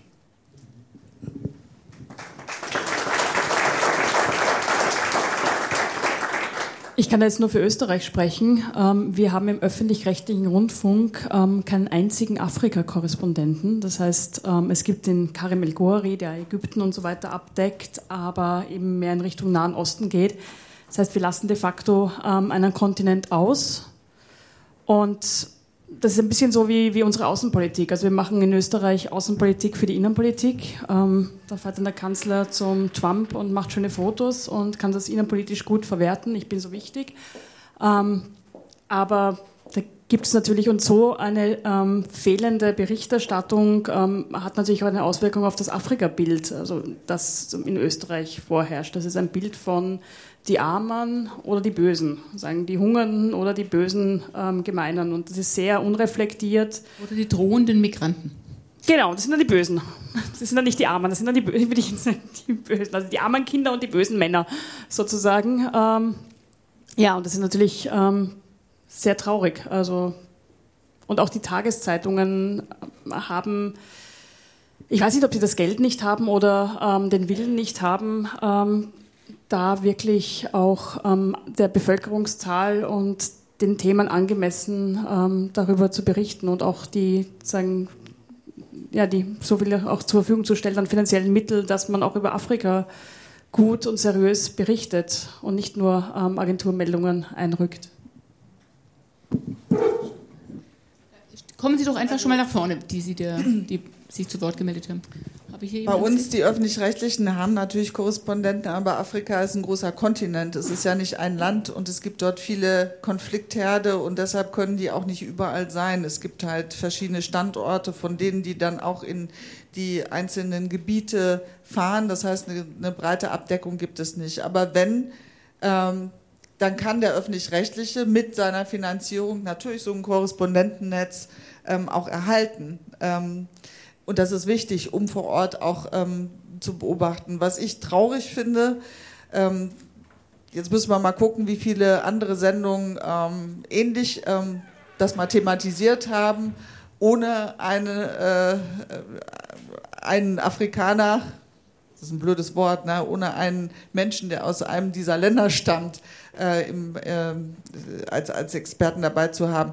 Äh, die öffentlich-rechtlichen sind angehalten, die Vielfalt der Meinungen abzubilden. Und deshalb ist es natürlich wichtig, auch diese Vielfalt in Form von unterschiedlichen äh, Menschen, die ähm, ihre Expertise einbringen können, auch zu befragen.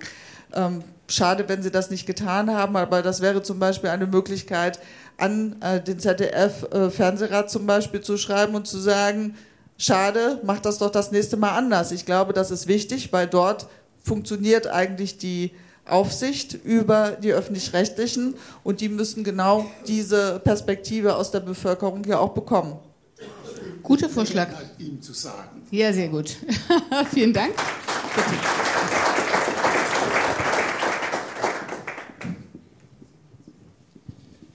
Äh, ja, äh, Maurice Kuhn, mein Name, studiere in Mainz Politikwissenschaft und Publizistik und bin Stipendiat der Heinrich-Böll-Stiftung. Ähm, eine Frage vor allem an die äh, Vertreterinnen und Vertreter aus Ungarn, Polen und Österreich. Im Studium reden wir oft über Rollenbilder, Berufsbilder und Rollenverständnis. Und mich würde interessieren, wie ändert sich, ob und wie ändert sich äh, das eigene Rollenverständnis als Journalist unter solchen äh, Situationen? Also würden Sie sagen, Sie sich jetzt mehr als Vorkämpfer gegen, gegen die Regierung? Ähm, oder was passiert mit meinem Rollenverständnis, wenn gegen mich ermittelt wird?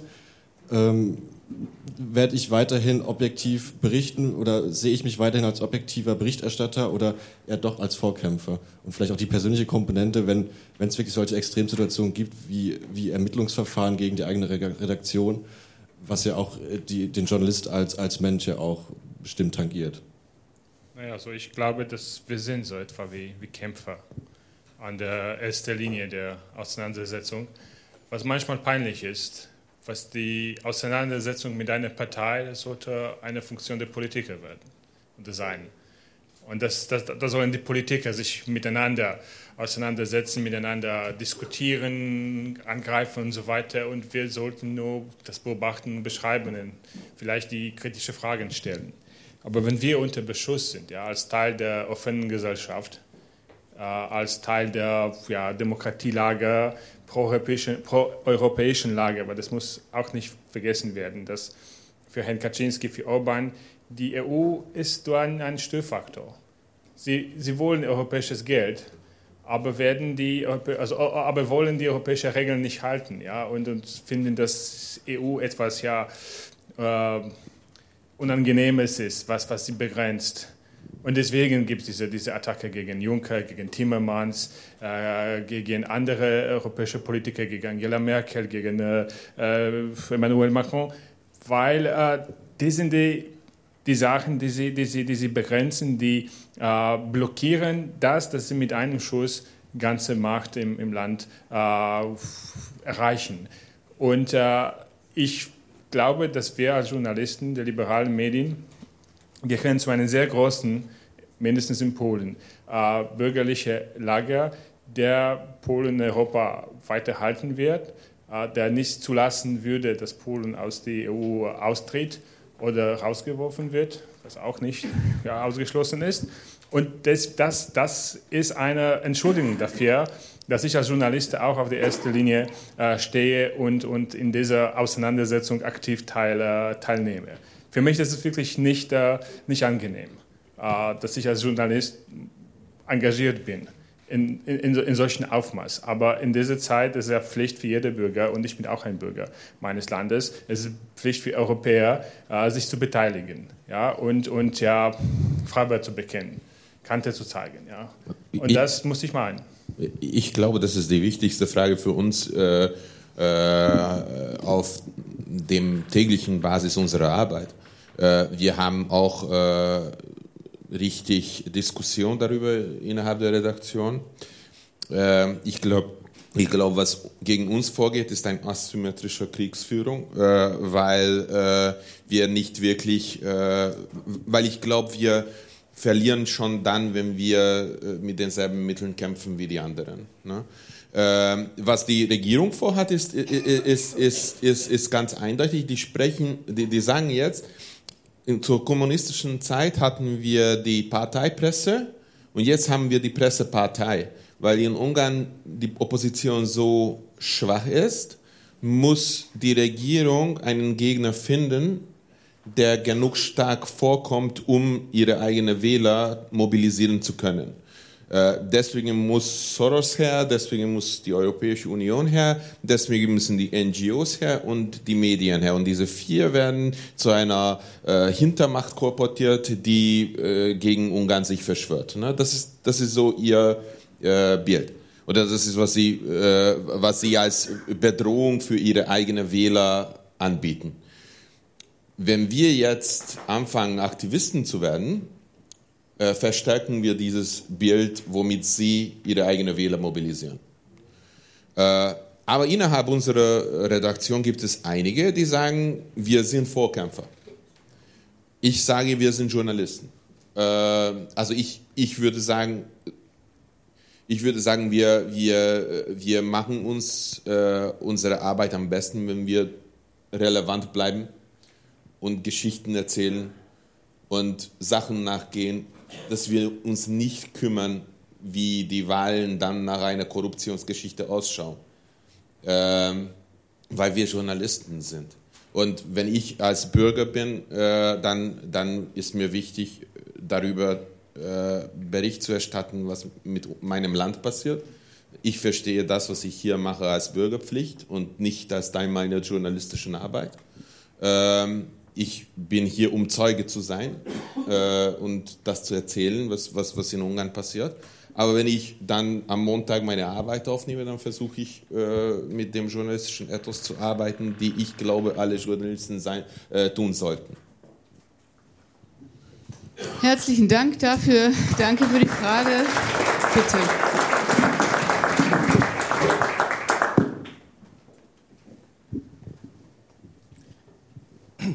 Ja, vielen Dank. Also mein Name ist Matthias Farner. Ich bin, ich habilitiere im Bereich der freiheitlich-demokratischen Grundordnung und ich bin als äh, Vertreter der Deutschen Richtervereinigung in der Europäischen Richtervereinigung. Ich finde es sehr spannend, was Sie gesagt haben. Vielleicht drei Bemerkungen. Das eine ist, was ich sehr spannend finde, dass eigentlich die Rolle der Richterinnen und Richter und Staatsanwälte und Staatsanwälte gerade in Polen oder auch in Ihren Ländern eigentlich eine ganz ähnliche ist. Nämlich die Frage, wie gehen wir denn überhaupt damit um beruflich? Wir sind auch Kontrolle gegen sozusagen eine rein ungeschützte demokratische Mehrheitsmacht, die eigentlich gar nicht demokratisch ist. Ähm, wie gehen wir mit unserem Ethos damit um? Und sie brauchen eigentlich genau die gleichen Verbündeten äh, in ihrer ganzen Schwäche und ihrer Stärke sozusagen, wie sie sie brauchen. Sie brauchen genauso die Medien als Verbündete dabei. Das finde ich ganz spannend, dass also auch wie, wie, dann versucht wird zu teilen und die Rollen da eben auch in, in die Verteidigung zu drängen. Ja? Der zweite Punkt, den ich ganz spannend finde, ist, ähm, wir hören viel zu wenig über das bei Ihnen, finde ich. Und das zeigt auch unsere eigene Blase, finde ich. Wir sind eigentlich auch so in einem Bereich, wo wir jetzt heute Einzelheiten hören, was eigentlich gerade alles in Ungarn, was in, in Polen, was in vielen anderen Ländern, Rumänien, in Serbien, in vielen anderen Ländern passiert. Und wir hören viel zu wenig davon auch in unseren eigenen Medien. Wir sind auch sehr binnenorientiert. Und deswegen der dritte Punkt, der würde mich auch interessieren. Ich glaube, alle diese Medien, waren sehr angreifbar. Oder, äh, also es hat immer eine Lücke gegeben, in die auch Populisten äh, reinstoßen konnten. Das ist vielleicht für Polen, wenn man sieht, wie die Presselandschaft doch sehr emotional, manchmal auch sehr irrational und sehr unsachlich agiert hat. Wenn man sieht, wie in Ungarn ähm, sozusagen sehr polarisiert auch immer zwischen den Parteien sich fortgesetzt hat, auch im Medienspektrum. Wie sich bei uns es vielleicht fortsetzt in einer sehr hohen Homogenität eigentlich innerhalb, innerhalb der veröffentlichten Meinungen dass man sieht eigentlich, dass das Agenda ist, dass wirklich nur noch abgeschrieben wird voneinander, dass eigentlich das ökonomische Interesse dazu führt, dass man eben Gossip macht, Gossip-Journalismus, äh, dass man ähm, sozusagen voneinander abschreibt und eigentlich nur ökonomische Interessen mitproduziert und deswegen die Leser sozusagen abwandern und da eine Lücke aufgemacht wird, die gerade von vielen Populisten genutzt wird. Das wäre einfach eine Frage an Sie, ob Sie das so teilen können, ob Sie es anders sehen. Vielen Dank. Dankeschön. Ja, die Rolle der der Richter. Also das, das war immer die Hauptfrage. Weil der Herr Kaczynski regierte in Polen in Jahren zuerst mal 2005 bis 2007 und hatte mehrere ja, Vorhaben, äh, zum Beispiel alle Funktionäre des Staates zu, durchzuleuchten wegen äh, Mitarbeit mit der polnischen Stasi. Und das ist ja gescheitert. Also er wollte alle durchleuchten. Äh, und das ist ja gescheitert, weil das Verfassungsgericht sagte nein. Das ist ja nicht verfassungswidrig. Äh, das ist verfassungswidrig. Das war verfassungswidrig, was Kaczynski plante. Das war wirklich eine große Schlappe, ein, ein, ein Schlag ins Gesicht von Kaczynski. Und deswegen, äh, wenige Wochen nach der, äh, äh nach der Wahl äh, in 2015 hat er entschieden, äh, Verfassungsgericht gleichzuschalten. Und nach einem Jahr ist ihm, ist ihm das gelungen. Das Verfassungsgericht jetzt momentan, ich wage das zu sagen, eine Organe der Partei. Also macht das, was die Partei von ihm verlangt. Äh, also die Vorsitzende Richterin ist ja, sein Laufbahn im Justizwesen ist ja fragwürdig, hatte nur schlechte Note erzielt als Richterin, war im Kammer für äh, Versicherung äh, tätig als eine, als, als, als eine Richterin und dann plötzlich wurde zur wichtigsten Figur im ganzen System. Also Verfassungsgericht können wir vergessen, es ist schon, es ist schon äh, gleichgeschaltet. Dann der Kampf äh, läuft um die normale Gerichten, um, um, das, um, um das höchste Gericht in Polen, ja, das Hohen Gericht. Uh, und dort ist PIS gescheitert, aber nur dank der Intervention, ganz feste Intervention der Europäischen Union. Und die Europäische Union würde nichts tun, wenn die Bürger in Polen nicht auf die Straße gingen und wir wirklich die Brandbriefe an Brüssel uh, nicht geschrieben hätten. Ja? Das, das, das hat wirklich eine, eine, eine, ähnlich eine Reaktion, vielleicht im letzten Moment uh, verursacht. Jetzt warten wir auf ein auf den, auf den Urteil von Europäischer Gerichtshof. Das sollte im April oder Mai gegeben werden und mal sehen, wie, wie weit wird äh, die Regierung reagieren. Aber trotzdem versucht die, der Justizminister, die Richter an kurze Leine zu halten. Er benutzt dazu das Disziplinarverfahren.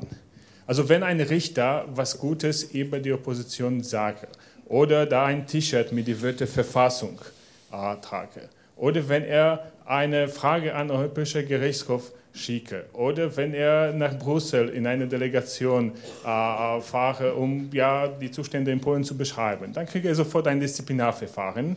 Die Disziplinargerichte für Richter sind von der Justizminister Leute äh, besetzt und selbstverständlich sind die Strafen hoch für die, für, für, für, für, die Richter, die, äh, die dagegen sind. Wir brauchen die Gerichten auch, um die Pressefreiheit zu gewährleisten, weil, als ich das erzählt habe, mehrere, mehrere Klagen sind gegen Gazeta Wyborcza und auch gegen andere Anstalten auf, äh, also gesandt ins Gerichte. Und wenn sie nicht objektiv beurteilt werden, und kann ich mir vorstellen, ein Anruf vom Justizministerium an jeweilige Gericht in Warschau mit einem guten, freundlichen Rat, dass ja die Untaten der bösen antipolnischen Medien sollen ja hart bestraft werden. Ja. Ich kann mir solche Situationen äh, vorstellen. Ich kenne die Leute, die dabei sitzen äh, in der Regierung und ich weiß, sie würden das gerne tun, wenn sie könnten. Und wenn wir keine Gerichte, objektive Gerichte, neutrale, äh, unabhängige Gerichte haben werden, das wird das Ende der, der, der freien Presse in Polen. Also ich, ich wollte äh, äh, Ihre zweite Anmerkung eingehen. Ähm das Belanglose zu schreiben. Weil, weil wir das, also ich darunter oft öfters leide. Ne? Wie, wie vorzugehen, wenn, wenn, es, wenn die Arbeit nicht wirklich äh, ihren Sinn hat und wenn, wenn ich an die Fakten nicht komme und, und trotzdem überleben muss. Und dann überleben wir auch in Ungarn sowie, die, äh, so, wie äh, andere äh, Medien auch in Europa mit äh, Copy-Paste-Nachrichten. Äh, wer hat die besten äh, Titel für die gleiche Geschichte? Kann ich Leute noch in eine, in, zu einem Klick bringen, der eigentlich das schon gelesen hat und vorgaukele, dass ich etwas anderes habe? Ähm, das, das, ist, das ist schon etwas, was, was, was uns täglich stört. Und äh, was die, äh, was die ungarische Regierung mit uns Kritischen macht, der nimmt uns die Möglichkeit, unsere äh, doch, da, da, doch recht gute Performance beim Leser ins Geld umzumünzen. Ne? Die, die, die führte eine Werbesteuer ein auf die Einnahmen, nicht auf den Profit. Und dadurch finanzieren wir mit unserer Konkurrenz, die allein von Staatswerbungen leben. Also wir wir zahlen äh, einen äh, Ablass und das kriegen die anderen.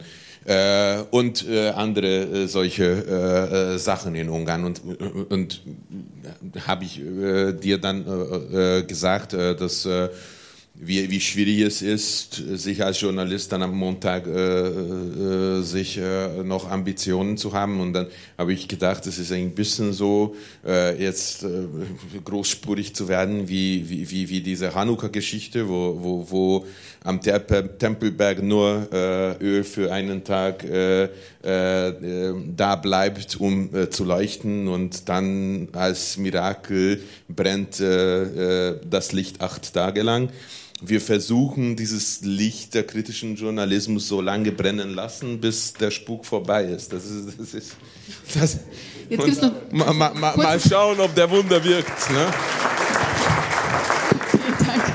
Ich habe ich hab die zweite Frage auch ein bisschen auf, auf die deutsche Situation bezogen. Ne? Und deshalb wollte ich ganz gerne da äh, vielleicht meine äh, Gedanken und auch die Diskussionen, die wir führen, noch mit einspeisen. Also ähm, ich glaube, ganz am Anfang ist man mit dem Internet, Journalismus im Internet, so rumgegangen, dass man gedacht hat, naja, das ist, das ist sowas, was dazukommt. Ähm, und übrigens auch die Süddeutsche hätte ich Herrn Prantl gerne auch nochmal mit konfrontiert. Die haben zum Beispiel die Online-Redaktion ausgesourced, in Gesellschaften gepackt. Die Redakteure haben weniger Geld verdient, die hatten weniger Zeit zu recherchieren. Das heißt, es ist natürlich dazu gekommen, dass dieser Druck, wir müssen da auch performen, wir müssen da auch finanziert werden oder unser Angebot finanzieren, äh, natürlich diese Aufmerksamkeitsspirale, die Frage von, schreibt man ab, hinterfragt man auch die, äh, die, die Medien der anderen, äh, die, äh, die Texte, äh, recherchiert man tatsächlich nach, hat man Zeit dafür und so weiter. Das ist in den ersten Jahren, glaube ich, auch vernachlässigt worden und dadurch sind viele Fehler passiert. Das ist das eine. Das zweite ist, ähm, Journalismus muss sich verändern und viele Journalisten haben das eine Zeit lang auch nicht verstanden. Also, dass man plötzlich mit dem Internet natürlich auch nochmal eine Gegenöffentlichkeit hatte und nicht mehr der Gatekeeper war, ja, der auch eine Hoheit über die Meinungs, ähm, ist, zu lang oder äh, hängen wir zu sehr? Wir sind in der Zeit okay. durch. Ich also, muss jetzt kurz abbinden, weil Journalisten muss, müssen sich halt wandeln. Ne? Beispiel zum Beispiel Paris, als die große Demo war, wo gesagt wurde, die Staatschefs sind da an Seite, an Seite mit den Bürgerinnen und Bürgern und hinterher hat man Bilder im Internet gefunden, die gezeigt haben, da war eine große Diskrepanz dazwischen. Und das Dritte vielleicht nochmal, äh, Journalistinnen und Journalisten kommen sehr stark aus einem sehr ähnlichen sozialen Hintergrund und ich glaube, das ist wichtig, dass der Beruf insgesamt ähm, auch geöffnet werden muss, damit eben mehr soziale äh, ja, Leute aus unterschiedlichen sozialen äh, Hintergründen da äh, auch als Journalisten tätig werden können. Vielen Dank. Wir müssen kurz überziehen. Herzlichen Dank für diese instruktive Frage. Wir haben noch eine Wortmeldung, die würde ich auch gerne noch ähm, reinholen. Herzlichen Dank. Und dann äh, haben wir eine kurze Antwortrunde. Okay, dann mache ich es Herzlich willkommen. Nein, ah. kein Stress. Ähm, ich bin Julia, äh, studiere in Heidelberg Politikwissenschaft und öffentliches Recht, bin auch Stipendiantin der Heinrich-Böll-Stiftung.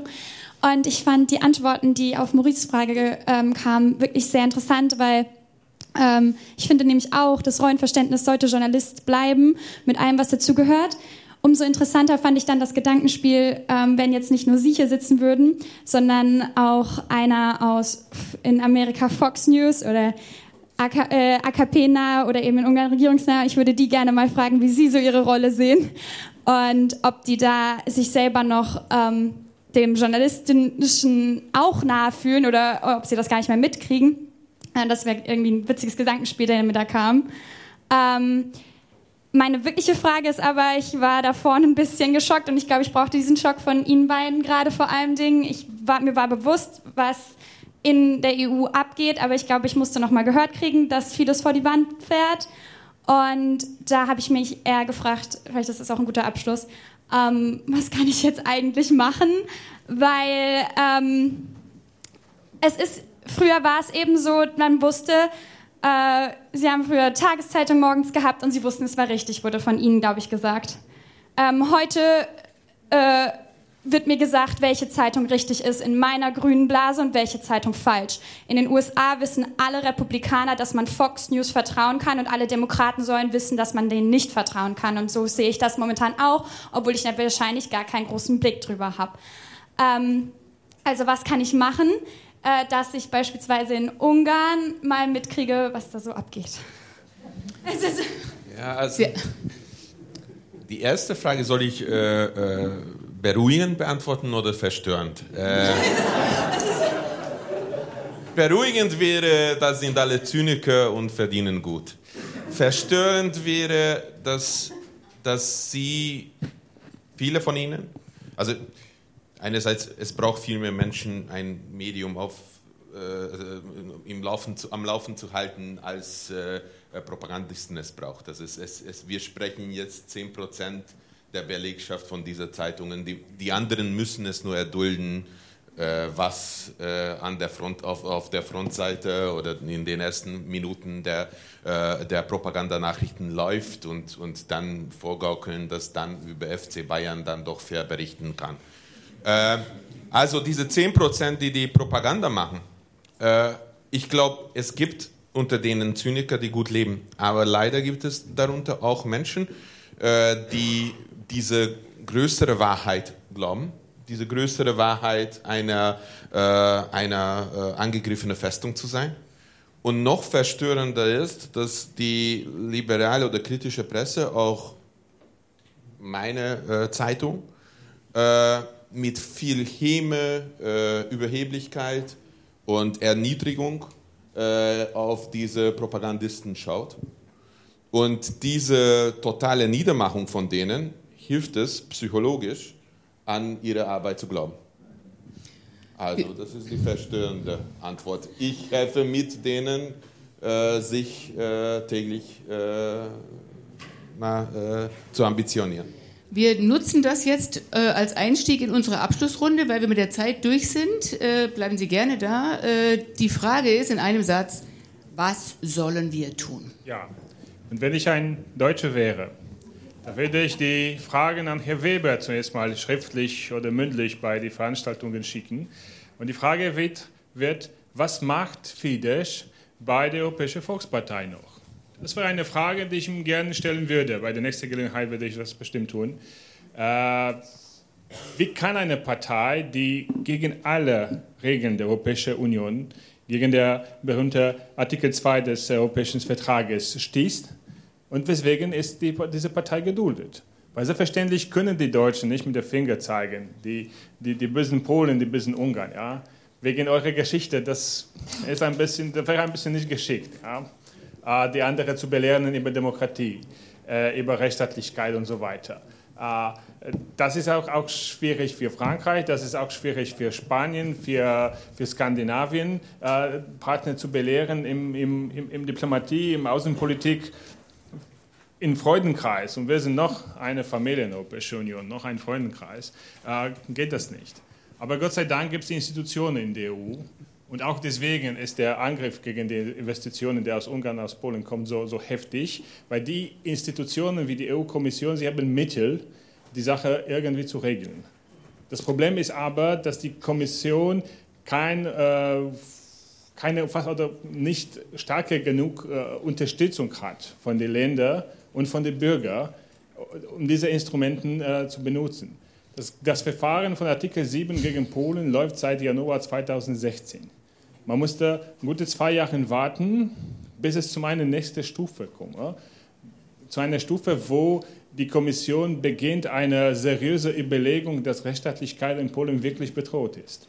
Wir haben tausende Beweise ja. gesammelt. Also was die Deutschen was die Bürger Europas tun können, sie könnten Druck ausüben auf die Politiker, die Feinde von Europa nicht mehr zu tolerieren, eigene Reihen. Wenn Herr Orban Lust hat, es gibt die anderen Fraktionen in der EU, äh, Fraktionen der, der, der, der, Rechtsnationalisten, Fraktionen der Euroskeptiker, äh, wo er hingehören könnte. Aber ich, ich muss unterbrechen, wir sind mit der Zeit nämlich leider durch, wir müssen den Rest in der Mittagspause weiterführen, aber die Europawahlen stehen vor der Tür. Ein sehr gutes Stichwort, äh, Herr Weber hat ja gerade für die CSU äh, den Kampf um den Vorsitz der Europäischen Volkspartei gewonnen.